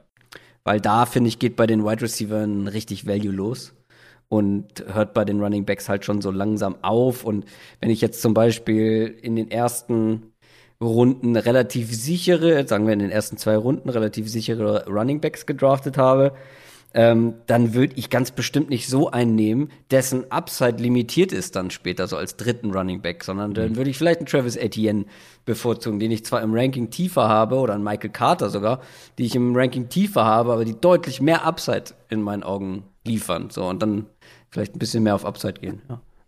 So viel zu, zu äh, Draften mit Rankings. aber ja, naja, aber das ist, ist wie gesagt, ist, du musst dann flexibel bleiben. Also dann ja, darfst absolut. du nicht. Das, Deswegen sage ich, das eignet sich nicht zum Draften. Aber äh, das Lustige ist, Jacobs ist Running Back 16 und Sanders Running Back 19. Äh, es sind eiskalte Drittrunden-Picks und wie du schon sagst, sind das ähm, ja sind viel zu viel zu hohes Risiko. Selbst in der dritten Runde, da willst du Upside haben und in der dritten Runde kriegst du halt Wide Receiver wie Keenan Allen, Terry McLaurin, Allen Robinson, Mike Evans, C.D. Lamb, Julio Jones, Chris Godwin. Würde ich alle ja, eher und, nehmen. Äh, Don mich doch mal in die Falle. Das ist doch, äh, also kein Zweifel, dass natürlich äh, Jacobs und Sanders in deren Situation, wo die sich gerade befinden, mit der Opportunity, mit, mit den Zeichen, die uns die Coaches ja gesendet haben. Also niemand äh, signed ja an Carrion Johnson und sagt, äh, so, du bist unser Mann, Miles Sanders, oder niemand holt einen Kenyon Drake für zig Millionen und sagt, ey, Josh Jacobs, du bist unser Mann. Also klare Zeichen von den Coaches und diese Spieler sind absolute, absolute Voids für mich. Aber irgendwann so, also, also Value steigt ja auch äh, mit jeder Runde, so, ne? Also, Absolut, klar, in der achten Runde nehme ich den, aber ich habe ich hab zum Beispiel Ja, Josh gut. Jacobs auf Running Back, auf Running Back 24 und Miles Sanders auf 22 und Mhm. äh, ja, das ist, das ist so die Range. Ne? Also ich habe da auch Travis Etienne äh, mit da drin und, und Mike Davis noch davor und äh, Miles Gaskin noch davor, aber das ist so, das ist so genau diese Range, die du eben auch angesprochen hast, dass du da halt die Running Backs nicht haben möchtest. Das ist für mich Miles Gaskin noch jemand, den ich da haben möchte, Mike Davis noch jemand, den ich haben möchte und dann hört's auf. Ja, dann hast du Miles Sanders, Etienne, Jacobs und Hunt in meinem Ranking und wie du schon sagst, bei Etienne kann man dann äh, auf sein Team gucken und sagen, okay, ich habe jetzt die ersten drei Runden vielleicht eher Floor gedraftet, in der vierten Runde schnapp ich mir den Etienne, der hat viel Upside, aber ähm, das kommt dann ganz auf das Team an. Aber diese zwei, speziell diese zwei, weil ich auch gucke, dass ich in der mittleren Runde oder sagen wir von vier bis acht oder so oder von vier bis sechs eher auf Upside gehe und halt nicht sowas wie äh, Josh Jacobs, weil das ist ein Floor-Pick. Der bringt keinerlei Upside mit, weil halt gerade auch im Receiving in Ken Kenyon Drake da ist. Was ist mit der Goal-Line? Kenyon Drake letztes Jahr bei den äh, Cardinals sehr oft an der Goal-Line eingesetzt. Da wissen wir noch nicht, wie ist da die Rollenverteilung und dann drafte ich auf jeden Fall lieber einen Travis Etienne, der mehr, viel mehr Upside mitbringt. ja. Ich frage mich gerade, ob wir es schaffen, kurz über Daryl Henderson zu sprechen, weil der würde jetzt kommen, der kommt nämlich äh, Ende vierte Runde. Und mich würde deine Meinung, Christoph, interessieren, ob das viel zu spät ist. Hm, Sean McVay, Backfields. Oh. Ähm, ich würde statt jetzt die Finger von allen Rams Backs lassen, quasi. ähm, oder ganz spät irgendwie einen der Backups ähm, mir angucken in den ersten Wochen. Ich kann mir einfach nicht vorstellen, dass Daryl Henderson einen Workload bekommt bei den Rams, der einen vierte Runden-Pick in Fantasy rechtfertigt. Irgendwie kann ich es mir nicht vorstellen. Und weil vierte, also Ende vierte Runde ist immer noch, der muss dein Running Back 2 sein, wahrscheinlich. So. Und das ist relativ früh für einen, wo ich mir ganz unsicher bin, weil ich meine, ist ja nicht so, dass er noch nie die Chance hatte, bei den Rams zu überzeugen. Aber hat er das? Hat er das, damit äh, Sean McVay ihm jetzt wirklich da, keine Ahnung, wie viel Carries pro Spiel gibt? Also, Daryl Henderson ist so einer, den habe ich noch in keinem Mock-Draft gedraftet, weil der war immer vorher weg, äh, bevor der für mich irgendwie relevant geworden wäre. Sag mir ganz kurz, wer ihm die Workload stehlen soll. Ja, das ist die große Frage. Irgendeiner, ähm, der aber wie Kai aus der Kiste kommt und wir wissen, dass es jedes Jahr solche Running Backs gibt, die wie Kai aus der Kiste kommen. Also dann war es dann irgendwie mal ein, äh, wer war das? Gallman, der bei den Giants plötzlich ähm, Fabelwochen, Fabel-Fantasy-Wochen hingelegt hat? Oder kommt so ein James Robinson aus der Kiste wie letztes Jahr? Klar, äh, fairer Punkt. Also man sollte den Value auch nicht unterschätzen. Aber Ende vierte Runde kommt er für mich noch nicht in Frage. Also wenn wir gerade über Spieler wie er ist im gleichen Tier wie über die gerade gesprochenen Sanders, ähm, Jacobs, Etienne, Michael Carter, aber da halt eher am hinteren Ende. Okay, das äh, reicht. Wir wollten es kurz halten, sonst äh, wird es zu lang mit. Daryl Henderson. Äh, nee, nee, liegt Aber nicht an dir, aber wenn wir ich jetzt da noch was sagen sollten. Nein, darfst du nicht. Vielleicht darf ich nur kurz anfügen, dass das es, es besteht die Möglichkeit, und das meine ich vollkommen ernst, und ich sage nicht, dass es so kommt, aber ich sage, es besteht die Möglichkeit, dass Xavier Jones eventuell So. eine James Robinson Season erlebt. So. Weil das war vielleicht nicht die gleiche Situation, etwas anders, weil Daryl Henderson besser ist als Osigbo und Raquel Armstead zusammen. Ja. Aber die Möglichkeit besteht auf jeden Fall, dass wir denken, wir haben jetzt mit einer Leadback-Verletzung mit Cam Akers jemanden im, in den Hintern, mit Daryl Henderson, der wahrscheinlich übernimmt. Und dann ist es doch eher Xavier Jones. Wie halt bei den Jaguars, wo Leonard Fournette ist gegangen, man dachte Raquel Armstead, der ist dann auf Covid gekommen, dann war Devin Osigbo, dann war es auf einmal James Robinson. Also ich, es gibt eine Welt, wo ich sage, das könnte der nächste James Robinson sein. Also ich finde, die beiden Situationen sind schon ein bisschen unterschiedlich, wie du schon gesagt hast, weil du hier eigentlich den klaren Backup hast Ja. äh, mit Henderson. Aber ich würde eher ähm, den am Ende meines Drafts picken und mal gucken, was ich mit dem habe, als ein Daryl Henderson in Runde 4. Vor allem das Ding ist ja auch, wir wissen ja auch gar nicht, vielleicht was ist mit der Goal-Line, ja? Wer bekommt die Goal-Line? Und wenn, der könnte schon Standalone-Wert alleine haben, ja? Also die Möglichkeit besteht auf jeden Fall, dass, äh, dass äh, Xavier Jones Standalone-Wert hat. Und von daher kann man ja auf jeden Fall in der letzten Runde picken und gucken, was passiert. Daryl Henderson ist definitiv nicht der beweglichste äh, und kein elusive Back, wie es Cam Akers ja war. Und das mag McVay offensichtlich auch ganz gern. Ich würde sagen, äh, es gab kein Argument, warum Daryl Henderson äh, weniger Workload sehen sollte als Cam Akers vorher. Von daher machen wir weiter. Das habe ich dir schon zwei Folgen zuvor ja, das schon ist beantwortet. völliger, völliger Schwachsinn. Einfach also, zwei Folgen vorher nochmal an, anhören, Ja. da, da hört ihr die Antwort. wer- wer uns neu zuhört, völliger Schwachsinn, hört zwei Folgen. Und wir machen weiter mit Patrick Mahomes, der nämlich eigentlich, oder beziehungsweise mit dem ersten Quarterback, weil das ist auch eine oft gestellte Frage. Und äh, ich habe mal seine ADP gecheckt. Er geht laut Fantasy Pros an, ähm, an 18. Das wäre in der zweiten Runde, da, da habe ich mich schon gefragt, was, was stimmt denn mit den Leuten nicht? Ähm, jetzt sogar 14, ich habe es gerade nochmal aktualisiert, also das ist ja, das ist ja völlig krank. Ähm, äh, wann fängst du an, dein Quarterback zu picken, beziehungsweise pickst du überhaupt einen früh? Nein, früh pick ich in der Regel, ist das schon mal vorgekommen? Ich habe Kyler Murray, glaube ich, letztes Jahr in einer Liga relativ früh ähm, gepickt, aber auch nur, weil er weiter gefallen ist, als ich gedacht habe. Das heißt Runde 8 aber auch oder sowas, ne? Boah, ich weiß es nicht mehr. Ja. Aber ja, na, es könnte vielleicht auch eine 7 gewesen sein. Das war dann schon ein bisschen ungewöhnlicher für mich persönlich. Aber nein, ich picke keine Quarterbacks früh. Ähm, aber ich gehe halt mit keiner Strategie daran. Das heißt, wenn jetzt alle die Strategie verfolgen und keine Quarterbacks früh picken wollen, dann fallen sie alle ein bisschen weiter und dann kann man schon mal drüber nachdenken, in Aaron Rodgers vielleicht dann irgendwann zu nehmen. Aber in der Regel bin ich immer einer der Letzten, der seinen Quarterback pickt, beziehungsweise vor Runde 8 gucke ich meistens gar nicht erst, wer da noch da ist. Weil einfach, weil einfach die Auswahl auf Running Back und Wide Receiver allen voran zu gut ist. Die, da sind dann immer welche dabei, die ich mir nicht entgehen lassen möchte an den Spots. Ähm, ich gucke eigentlich erst auf Quarterback, aber auch auf Tight End teilweise, wenn mir der Value auf den äh, beiden anderen Positionen nicht gefällt. Dann gucke ich mal rüber, wer ist denn von den Quarterbacks? Und wenn dann noch irgendwie einer da ist, wo ich gedacht hätte, der geht schon früher, ähm, das kann jetzt dieses Jahr ähm, ein Justin Herbert sein, den ich schon in ein, zwei Mocks ein bisschen weiter hab fallen sehen. Das kann Matthew Stafford sein, von dem ich viel erwarte dieses Jahr. Ähm, dann, dann, dann Trigger, dann, wie sagt ihr? Dann puller ich Den Puller-Trigger. Ja, ähm, schon vielleicht. Aber sonst bin ich eher von der späteren Sorte. Das Problem dieses Jahr ist so ein bisschen, es wird hinten raus sehr unattraktiv teilweise. Also, wenn ich mir momentan eine ADP so anschaue und ich sehe hier einen auf 134 und sein Name lautet Trey Lance. also wenn der Ja. Woche 1 startet, ne? Ja, gut. Und ich bekomme den in der zwölften Runde, das ist ein Killer. Also das ist jemand, der, Ja. der, der hat Top 5 Upside. Also das, das finde ich schon sehr interessant. Oder auch ein äh, Larry, ähm, Larry sage ich schon, ein Fitzmagic geht in der 13. Runde. Ähm, Jalen Hurts, achte Runde, finde ich auch sehr, sehr geil mit seinem, mit seinem Rushing Upside, wenn dann nicht Ja. Sean Watson kommt. Aber das sind schon drei Quarterbacks, die sind schon sexy, oder? Ja, absolut. Also, ich würde Trey Lance. Draftet ihr den, sagen wir mal so, zockt ihr darauf, einfach einen Trey Lance am Ende eures Drafts zu nehmen und vorher gar keinen?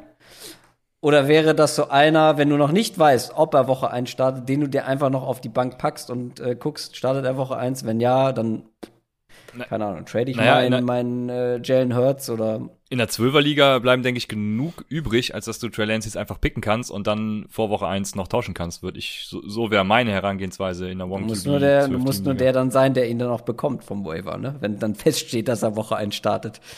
Nee, ich meine, ich würde Trey Lance dann draften und dann, äh, wenn Trey Lance nicht startet in Woche 1, dann einfach den, keine Ahnung, wer wird Ah, übrig okay. sein? Äh, Derek Carr oder so wird, wird wahrscheinlich auf jeden Fall übrig sein. Ich, ich kenne gerade den Okay, und dann von nicht, vornherein, von vornherein halt. streamen. Ja, genau. Okay. Was ich oft sehe, da, dass Leute irgendwie zwei Quarterbacks draften, wovon wir ja irgendwie kein Fan sind. Aber dann wäre zum Beispiel sowas, so jemand wie Trey Lance wäre für mich jemand, den ich draften würde in der zwölften Runde und dann nochmal absichern würde mit einem Derek Carr in der letzten Runde oder so. Ich meine, ich würde es nicht machen, nur für die Leute, die zwei Quarterbacks draften, das wäre halt eine super Kombo, ne? Also ein Derek Carr mit einem, mit einem guten Floor, den du noch reinschmeißen kannst, wenn Lance nicht startet und wenn du, es gibt auch viele Ligen, die wo jedes Team zwei Quarterbacks draftet, dann hast du halt 24 Quarterbacks weg. Und dann macht es schon etwas mehr Sinn, vielleicht einen Trey Lance mit einem Derrick Carr abzusichern. Also da den Approach kann ich auf jeden Fall geben. Es gibt viele Ligen. Also es gibt ja, also alle, die Casual spielen, da wird dann doch eher noch mal der zweite Ja. Quarterback genommen. Ja. Ja. Aber du hast eben gesagt, du pickst einen Thailand auch sehr spät. Ähm, das hat mich jetzt wieder zurückgeführt ein bisschen. Wir haben nämlich letzte Folge gesagt, dass wir dieses Jahr wirklich einen herben Drop-off auf Thailand sehen und äh, die ersten drei, vielleicht vier relativ früh auch draften würden. Also ich würde zum Beispiel, äh, Raphael auch, wir haben, was, ich weiß nicht mehr, was wir letztes, letzte Woche gesagt haben, aber in Runde eins auf jeden Fall irgendwann ähm, Travis Kelsey nehmen. Wie stehst du dazu? Ich habe Travis Kelsey Anfang Runde 2 letztes Jahr in der Hörerliga von uns gedraftet und die Liga am Ende gewonnen. Und Kelsey war da kein kleiner Faktor, sag ich mal. Nein, also das ist natürlich, ähm, also bei Travis Kelsey müssen wir nicht darüber sprechen. Ich finde mittlerweile ist es ein bisschen drüber. Also ah, würde mir schwerfallen, ihn Ende Runde 1 zu draften, aber ich kann es absolut nachvollziehen, ähm, weil er einfach auch so viel besser auf seiner Position ist und so viel, wertvoller ist als die meisten anderen. Es gibt Titans, die ich früh draften würde. Gar keine Frage. Travis Kelsey gehört dazu, Darren Waller. Ähm, George Kittle natürlich auch noch. Aber ich finde, dass du hinten raus auch dieses Jahr bei Tight End, ich weiß, es ist eine nervige Position und meistens kommt es dann doch nicht, wie man sich das erhofft. Und auch die, die irgendwie mit Upside unterwegs sind, haben dann doch nicht so viel Upside. Also wenn ich da auf ähm, in mein Tier 3 gucke bei den Tight Ends beispielsweise mit einem Higby, ähm, mit einem Tonyan, mit einem Irv Smith zum Beispiel, die finde ich schon gar nicht so uninteressant. Und wenn ich dann früh ähm, keinen von den Top-Leuten abbekomme, äh, dann wäre ich jetzt nicht unzufrieden mit einem von dem dann deutlich später. Aber auch hier ist es der Fall. Ich meinte nicht, dass ich, ähm, also klar habe ich vielleicht falsch formuliert, dass ich mir die früh nicht angucke. Aber wenn ich zum Beispiel, keine Ahnung, Ende Runde 2 sehe, ah, da passt mir kein Running Back vom Value, da passt mir kein Wide Receiver vom Value. Oh, äh, George Kittle ist noch da. Dann nehme ich auch einen George Kittle. Also das schließe ich nicht kategorisch aus. Aber es sind halt wenige Tight Ends, die einen sehr frühen Pick rechtfertigen würden. Wie jedes Jahr. Das, genau. Also das, ich ich glaube, ich glaub, man muss immer gucken, ähm, man muss immer gucken, wie viele Wide Receiver Spots hat man vielleicht auch in der Liga, ja, also wenn du da vielleicht drei Klar. aufstellen musst, ne, weil ich glaube, es wird immer die Frage sein, nimmst du Waller oder Kittel oder für mich auch TJ Hawkinson, der ist für mich auch ganz vorne mit dabei, oder halt den Wide Receiver, weil im Zweifel wird er wahrscheinlich mehr Value haben als der Running Back, der da gerade an der Position neben dir ist. Und dann ist halt die Frage, wie viele Spots hast du in der Liga, deswegen auch mal Know Your League Settings, ne? Muss man mal darauf achten, dem, dem, demzufolge natürlich auch draften. Aber für mich ist dieses Jahr ganz klar, Kelsey ist für mich ein First Round auf jeden Fall. Also ähm, von mir aus auch Top 6 bis Top 12. Also ich hätte jetzt, also wenn jetzt jemand sagt, ich habe den Overall Top 6 oder Overall Top 7, hätte ich gar kein Problem mit. Weil der ist so eine Bank, der ist so der krasse Positional Advantage Spieler. Das ist halt, also es gibt kaum auf einer anderen Position. Das ist halt äh, Travis Kelsey. Und es ist halt so schwer. Also wenn man jetzt letztes Jahr guckt, zum Beispiel Darren Waller hat 3,3 Punkte weniger pro Spiel gemacht als äh, Travis Kelsey. Das ist äh, ungefähr so wie Dak Prescott und Kirk Cousins der Unterschied. Ja, also das muss man sich mal reinziehen. Und das ist Tight End 1 zu 2. Ja, das ist einfach unfassbar. Und von Aber daher ist es halt, Du kannst dich aber auch nicht darauf verlassen, dass das nächstes Jahr wieder genauso kommt. aber er hat drei, drei Jahre in Folge gemacht. Ne? Klar, du musst immer ein bisschen darauf eine spekulieren, dass es. Aber Klar. ja, wie gesagt, drei Jahre in Folge ähm, End 1. Ne? Also das also viel konstanter kannst du fast nicht sein, aber das kannst du ja bei jedem Spieler als äh, als Argument nehmen und sagen, ja gut, Christian McCaffrey als äh, an Position 1 zu draften, ähm, ja, kannst du auch sagen, äh, was, wenn er das nicht bestätigt, dann. Ne? Wir kürzen das Titan-Thema ab und sagen es wie Jack Daniels. Oder man spielt mit Receiver Flex statt einer Titan-Position und hat den Struggle nicht Absolut. und sieht Ta- Titans in Fantasy als das, was sie sind, und zwar als Passcatcher. Ähm, das lasse ich mal so stehen und äh, komme ja zu ein paar Mid-Round-Targets, könnte man vielleicht schon sagen. Ähm, ich sehe da gerade in Runde 4, 5 auch äh, vor allem das Dallas Receiving Core. Und ich, ich bin richtig hyped, was CD Lamb angeht. Äh, müsste gerade gleich mal gucken, wo, wo ich ihn habe. Ich habe ihn auf jeden Fall sehr hoch. Ähm, wer ist für dich, jetzt habe ich schon einen Bias gesetzt, aber wer ist für dich der Value-Pick im Dallas Receiving Core, Christoph? Ist es vielleicht sogar Michael Gallup? Also, ich habe jetzt nicht die ADPs vor Augen. Da könnt ihr mich gleich gerne updaten. Also ich kann dir habe kurz sagen, schon- wenn du möchtest. Ja, Ähm, bitte, sag mir mal von den dreien die AVPs. CD Lamb ist Wide Receiver 13, Overall 37, Amari Cooper Wide Receiver 16, Overall 42, Michael Gallup Wide Receiver 49, overall 132. Klar, wahrscheinlich der objektive Value-Pick wäre Michael Gallup. Ich bin, äh, die Leute, die den Podcast hören, wissen, ich bin der größte CD Lamb-Fan. Ähm, Nicht größer als ich. Ja, und, CD Lamb war mein Nummer 1 Receiver vor dem Draft, vor allem Jerry Judy. Ich liebe diesen Spieler. Ich verstehe aber nicht ganz so richtig, warum er mit der Rückkehr von Dak Prescott vor Murray Cooper geht. Also ich habe Murray Cooper schon auch einen Ticken später in einem Mockdraft bekommen und da war CD Lamb schon weg. Ich denke mir, also Murray Cooper könnte Value sein an der Stelle, in der er momentan geht. Ja, Mary Cooper ist ja momentan noch auf PUP, ne, hat noch ein bisschen Probleme mit, mit seinem Klar. Knöchel. Das liegt wahrscheinlich auch daran. Äh, Ich, soweit ich mich erinnere, ich habe ja die Summer League gestartet. Ähm, da war ja noch, nix, noch keine Rede vom PUP und sowas. Da gingen die, glaube ich, back to back. Also ich glaube, die haben sind, glaube ich, am selben Spot gehen die ungefähr. Aber man muss sagen, CD Lamb in den fünf Spielen mit Dak Prescott äh, ja, hatte er 40,2 Punkte pro Spiel und war Wide Receiver 12, war on pace äh, zum Wide Receiver 8. Also ich kann schon, also natürlich muss Dak, also der hat ja auch an, hier ähm, am Latz äh, hatte er Probleme, so am rechten sogar, also in, in der Throwing Motion. Aber da muss man auch abwarten bei Dak Prescott, wie fit der tatsächlich Week 1 ist. Aber ich glaube, äh, ich glaube, Value ist dann auch wieder die Frage, ja, willst du jetzt wieder ein Value in den späten Runden oder ein Value in den frühen Runden? Und für mich ist es trotzdem unter den dreien immer noch CD Lamb, weil, ja, Riesenfan und äh, ich sehe keinen Grund, warum der nicht irgendwie ja, Top 10 finishen soll äh, oder vielleicht auch Top 6 oder so auf der Wide Receiver Position mit Dak und deswegen bin ich immer noch bei CD Lamb, weil ich will in den auch da in, der in der dritten, vierten Runde will ich auf Upside gehen und da pick ich lieber einen CD Lamb als einen Michael Gallup. Was ist Michael Gallups Outcome? Ja, wenn ich jetzt in, den- in der achten Runde bekomme, was kann der ausstechen? Vielleicht Wide Receiver 30, 40? Gewinne ich damit die Liga? Eher nicht. Ne? Und deswegen äh, nehme ich da lieber trotzdem immer noch CD Lamb. Ja, die gleiche Frage könnte man natürlich auch direkt mit Pittsburgh stellen. Dann bleiben wir kurz bei den Wide Receivern. Ähm, ich habe ja Chase Claypool zum Beispiel am höchsten. Ähm, ja, aus Real-Life-Gesicht, äh, Gesichtspunkten spielt da vor allem auch noch Ben Roethlisberger eine Rolle, würde ich sagen, Christoph, oder? Also wie, wie siehst du die äh, Pittsburgh Steelers Offense? Wird sie das letzte Jahr widerspiegeln? Also, Pittsburgh Steelers Offense ist, glaube ich, aus Fantasy-Sicht auch ganz tricky dieses Jahr. Auch an Najee Harris weiß ich noch so überhaupt nicht, wo ich den hinpacke mit dieser Offensive Line. Ähm, Finde ich ganz, ganz schwierig. Ähm, ja, du hast halt hier zwei gegensätzliche Spieler. Ähm, mit Deontay Johnson, so der mehr über Volume kommt, und äh, mit, mit Claypool, der dann die Big Plays hat.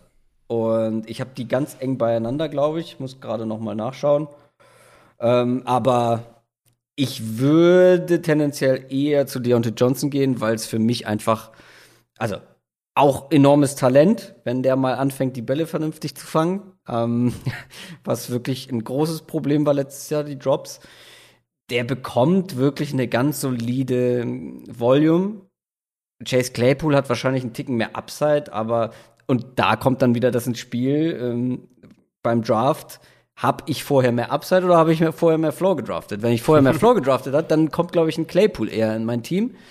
Wenn ich aber Floor brauche, wird es eher ein Deontay Johnson. Ja, das äh, finde ich gut, finde ich gut. Bin da, bin da bei, bin da bei Christoph. Also ich habe Deontay höher, ich habe Deontay auf 18 und Chase Claypool auf 24. Hätte aber gerne beide. einen Also die, tiefer. Ja, ein bisschen, ein bisschen tiefer, aber Deontay geht in der fünften Runde, Claypool Ende sechste. Also ich sage ganz ehrlich, ich drafte auch beide in ein Team. Also habe ich auch kein Problem mit. Also Deontay Johnson kommt über Volume, also er hat letztes Jahr 144 Targets. Ich wüsste nicht, warum das weniger werden soll, vielleicht 140, 135, aber der wird auf jeden Fall Volume Leader, Target Leader auf jeden Fall. Und Chase Claypool hat halt mehr Receiving Up, äh, Touchdown Upside. Ähm, vor allem in der Endzone ist halt ein riesen Target, ein Monster. Wie gesagt, ich will beide haben. Ähm, ich glaube, das ist so eine Situation wie bei den äh, Cowboys, also Pre-POP äh, äh, Cooper, dass ich einfach beide geil finde, beide haben möchte. Ich glaube, die Offense von den Steelers ist vielleicht real life gesehen viele Fragezeichen, aber Fantasy-wise mit den, mit den Passing Attempts von Big Ben, mit der Volume auch für, für Najee Harris, also ich, ich sehe da eigentlich äh, keine, keine Fragezeichen, dass ich die nicht haben will. Also Deontay und Claypool in ein Team, sign me in. Ja, lass mich dann noch mit einem weiteres hier weitermachen, bevor ich ein paar Runningbacks anspreche, auf die ich gerne äh, ja einfach eine Antwort hätte. Und äh, Tyler Lockett geht für mich viel zu spät. Tyler Lockett ist äh, als Wide Receiver 21, habe ich hier stehen. Ich glaube, es ist immer noch so. Genau, Wide Receiver 21 in Runde 5.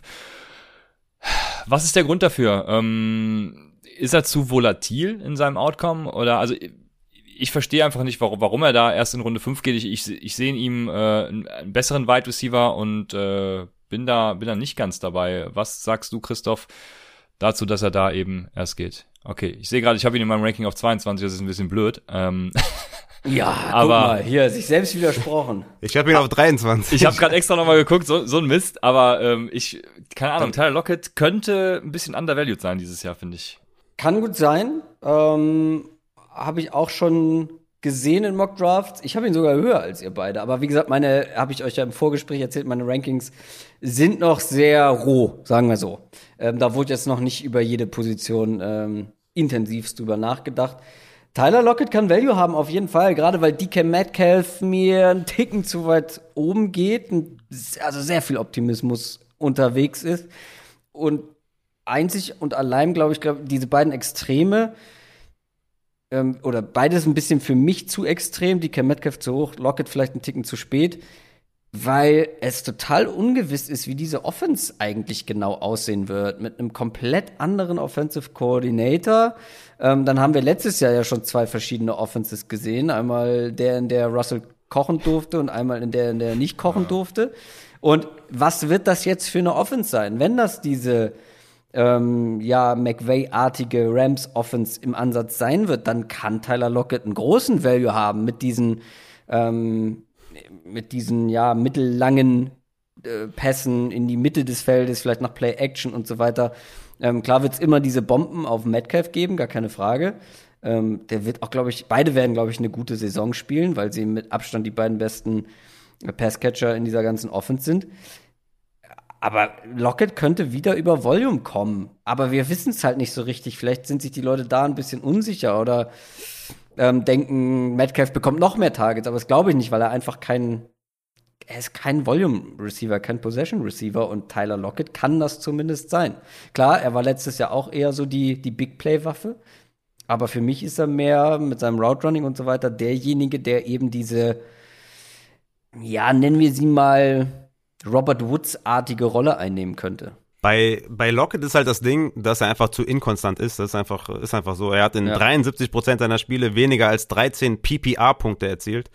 Ähm, das ist schon, das ist schon eine Menge und äh, war Wide Receiver 17 per Game und da in der Range geht er fast ungefähr, ja, also ein paar Spots drüber. Und da muss man auch bedenken, dass da, also ich habe zum Beispiel T. Higgins oder Chris Godwin über ihm, ähm, weil ich einfach, das Volume wird mehr sein bei dem T. Higgins, auch bei dem Chris Godwin, der war, hat auch eine schwierige Saison mit vielen Verletzungen und die sind dann einfach vor ihm und dann landet er halt auf 23. Aber ist das, ist das schlecht? Also das, ich glaube, ich glaub, das ist genau sein Spot. Also ich finde es gar nicht so.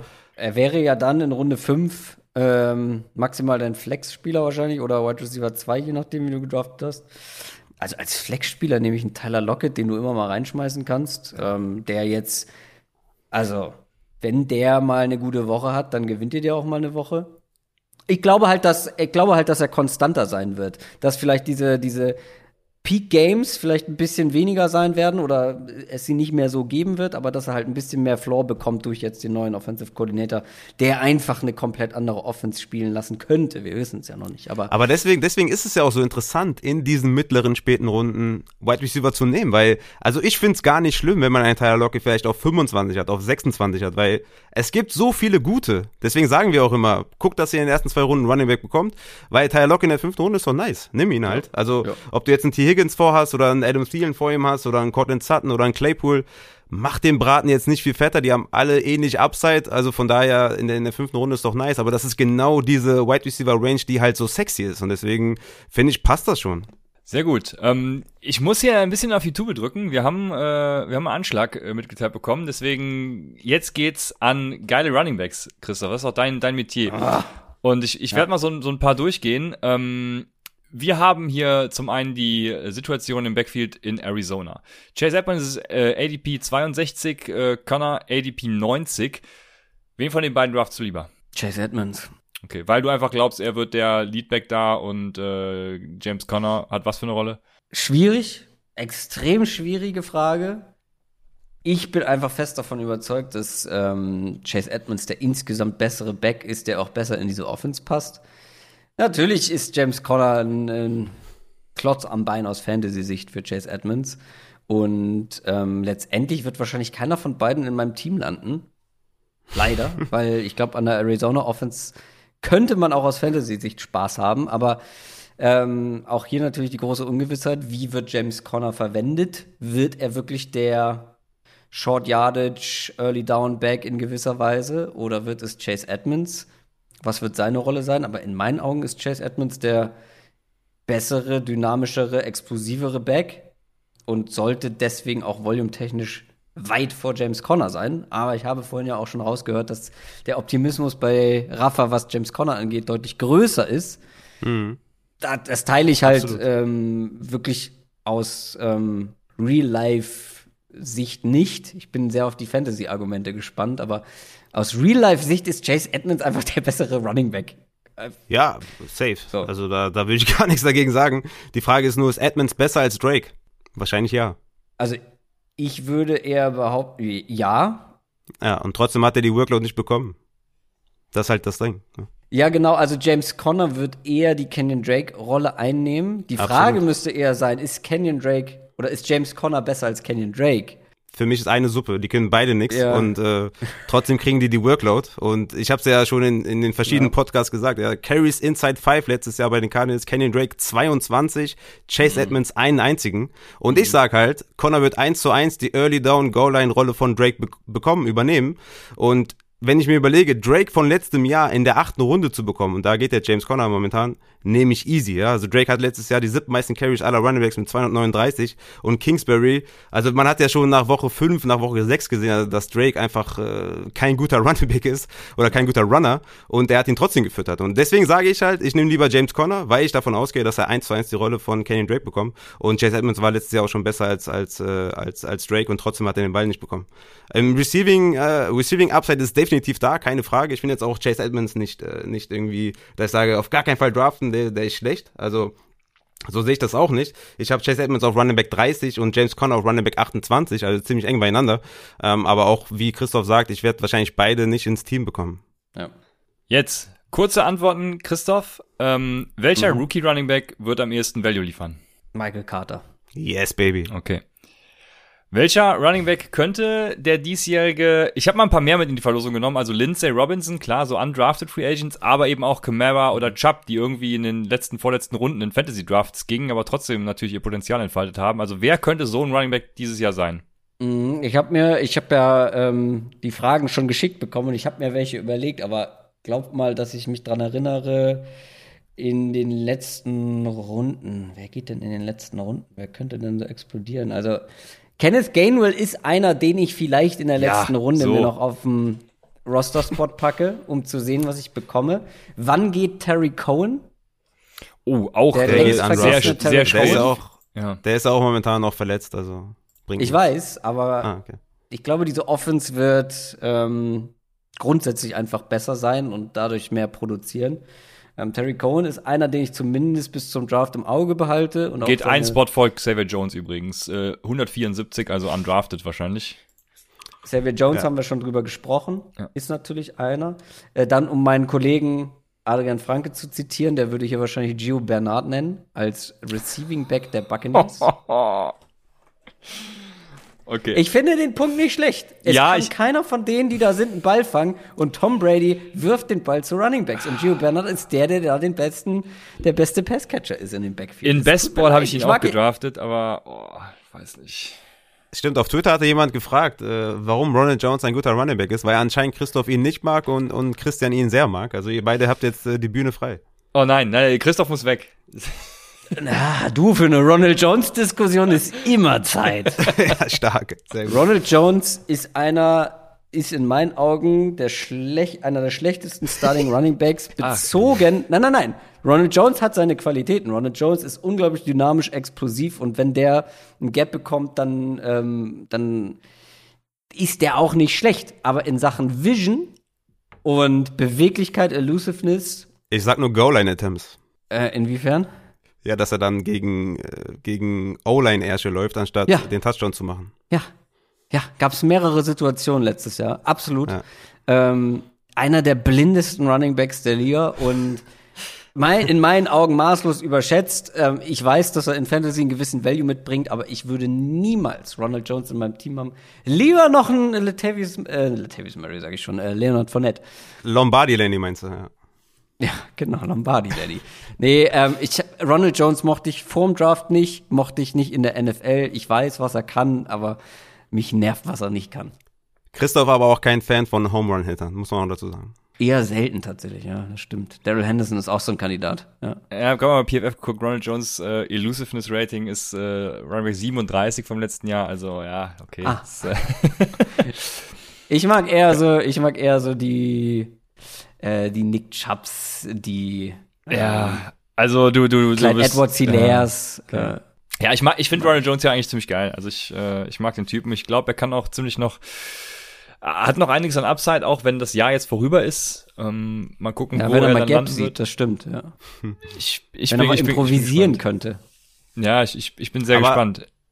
Um darauf mal zurückzukommen, was Adrian gesagt hat. Also ich kann das schon, ich kann den Punkt schon verstehen mit Giovanni Bernard. Also ich denke auch, dass er der Third Down Back sein wird und klar vergleicht man das dann mit äh, James White aus aus Bradys Zeiten bei New England und da war James White war ein Flexer ähm, mindestens mal, vor allem im PPR war er ein Running Back 2. Ähm, ich sehe schon eine Welt, wo Giovanni Bernard hier und da seine ja sieben bis zehn Punkte macht, was jetzt nicht geil ist, aber wenigstens schon mal den Floor hat dafür und Ja. äh, jede Woche dann Weekly Upside mitbringt, sehe ich schon, weil halt Fournette und Rojo beides keine guten Passcatcher sind und lass, Giovanni lass, Bernard dich da mal wahrscheinlich. einen, lass dich mal da, äh, verletzen von den beiden. Ja, ja. Ich, ob Dann dann, die Rolle vielleicht- steigt, weiß ich gar nicht. Also ich glaube, diese Third Down Rolle ist halt da. Und wenn das Problem Rojo ist, das Problem ist, dass die beiden ja immer die Third Down Rolle auch bekommen haben und deswegen die Pässe ja immer zu den beiden gingen. Und wenn dann noch einer von den beiden fehlt, glaube ich, könnte er noch häufiger dann auch bei Third Down auf dem Feld sein. Es ist ja nicht so, dass die Bucks bisher einen Third Down Back hatten, der immer raufkam Genau. und die anderen Ja, ja, beiden ja. die anderen Downs unter sich ausgemacht haben. Ähm, Da- sondern deswegen sag die ich ja, auch ich bei den denke, Pässen. Deswegen sage ich, ich denke, dass es eh seine Rolle schon, jetzt schon Mhm. ist, die Third Down Rolle, die, ne? Also, dass er jedes Mal Ja. bei Third Down oder bei den Two-Minute-Drills, dass er halt da auf, auf, dem, auf dem Feld ist. Deswegen kann ich das verstehen, was Adrian sagt. Und ich glaube einfach, dass das äh, Le- Lombardi, Lenny und Rojo, ja, die Goal-Line und die, die Rushing Carries sich teilen werden. Und wenn einer von denen sich verletzt, ist es eher besser für Lenny oder für Rojo als für Giovanni Bernard, weil ich glaube, seine Rolle ist, ist schon, ist jetzt schon so, wie die dann Mhm. auch sein wird, wenn, wenn einer von den beiden ausfällt.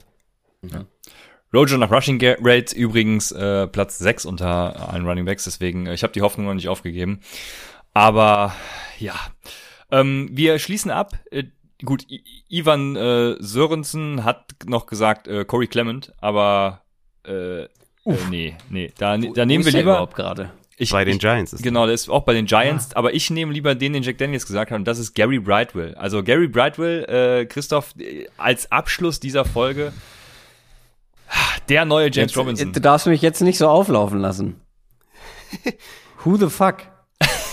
Okay, ja, also wir, wir, wir hat die kannten, Folge mit Lorenz nicht gehört. genau, wir kannten ihn tatsächlich auch beide nur durch die Folge mit äh, mit äh, Lorenz. Ich kenne Und ihn das- immer noch nicht. Und das, obwohl er bei Arizona war und gegen Arizona State gespielt hat, die ich ja zumindest manchmal gucke. Also ähm, Gary Brightwell war anscheinend ein guter Running Back. Scouting Lens äh, Genau. auf, auf Twitter hat ihn uns mitgebracht, Gary Brightwell. Das, seitdem ist er, ist er unser Guy, aber Und wo ist der gelandet? Giants. Bei den Saquon ist verletzt. Gary Auch bei Brightwell. den Giants. Sky's the limit, sage ich euch. Ja, Jack Daniels scheint aber dann. Ah ne, der andere kam von wem anders, Corey Clement. Ähm, Ja. ja. gut. Ja. Es gibt natürlich auch noch Garrett Dokes von Miami, aber ähm, jetzt einfach nur Namen nennen und irgendeiner wird schon knallen. Irgendeiner wird's So, werden. ja. so ist es, oder? Du wolltest noch was sagen, Raphael? Nee, nee, genau. Ich wollte auch darauf hinweisen, dass hier noch äh, Dokes gefallen ist, den ich ja auch in unserer Dynasty habe, Christoph. Der natürlich komplett durch die Decke gehen wird. Wenn du ihn haben möchtest, First Rounder geht klar. Ähm, der ist natürlich auch ein Kandidat zum, zum nächsten James Robinson, klare Sache. Absolut. Ich habe CD Lamp und ähm, seitdem ich weiß, wie gut du den findest, äh, bin ich ganz zufrieden damit. Ich würde dir, ich würde dir mein ganzes Team dafür geben. Oh, okay. äh, Angebote folgen. Ob das Team gut genug ist für CD Lamb, musst du dann beurteilen. Fair. Alles klar. Ich würde sagen, äh, damit haben wir es. Ein bisschen über die Zeit, aber vielen Dank, äh, Christoph, dass du die Zeit gefunden hast, dass du da warst. Also wir haben uns äh, sehr gefreut und äh, Ich mich auch. Vielen Dank für die Einladung nochmal. wir, Hat Spaß gemacht. ja, mega. Also ich hätte noch zwei Ich könnte Stunden auch noch länger, können. aber ich muss halt auch irgendwann, ähm, die Freundin will ja auch noch mal irgendwie, Ja, wir kennen, äh, wir kennen das durchs Problem. Bild laufen. Äh, Ja, ja. Ne? Das, Wir- wir kennen das kennen das. wir. Aber wirklich äh, danke, dass du da warst. Du hast ja eben noch ähm, aufgesagt, dass du sehr, sehr viel Zeit äh, momentan mit anderen Sachen verbringst. Deswegen echt appreciate a lot. Richtig geil und Gerne. ähm, ja, mega. ich würde sagen, äh, nächstes Jahr auch wieder gebucht mit dir. War eine geile Folge und ja, Hammer, geil. Sehr gerne, sehr gerne wieder. Genau, dementsprechend hört Downset Talk, äh, folgt Christoph überall, wo es geht. Und äh, vielen Dank. Ja, ich habe ja, wir haben ja besprochen, ihr habt ja so ganz fancy hier eure äh, Twitter-Handles reingeschrieben und ich einfach nur Krüger. Weil ich dachte, man sieht's nicht, was ich da schreibe. Naja, gut. Ja, hätte noch schlimmer kommen können dann, ne? ja. Ja. Schnuffelputz. Äh, keine Ahnung. Ja. Oder Puller the Trigger. Nee, wie war das? Egal. Ja, ja genau, den Den Puller Puller Trigger. triggern, genau. Also, wir sind Gut. durch. Vielen Dank nochmal und äh, euch allen bis nächste Woche bei Upside, dem Fantasy Football Podcast. Tschüss.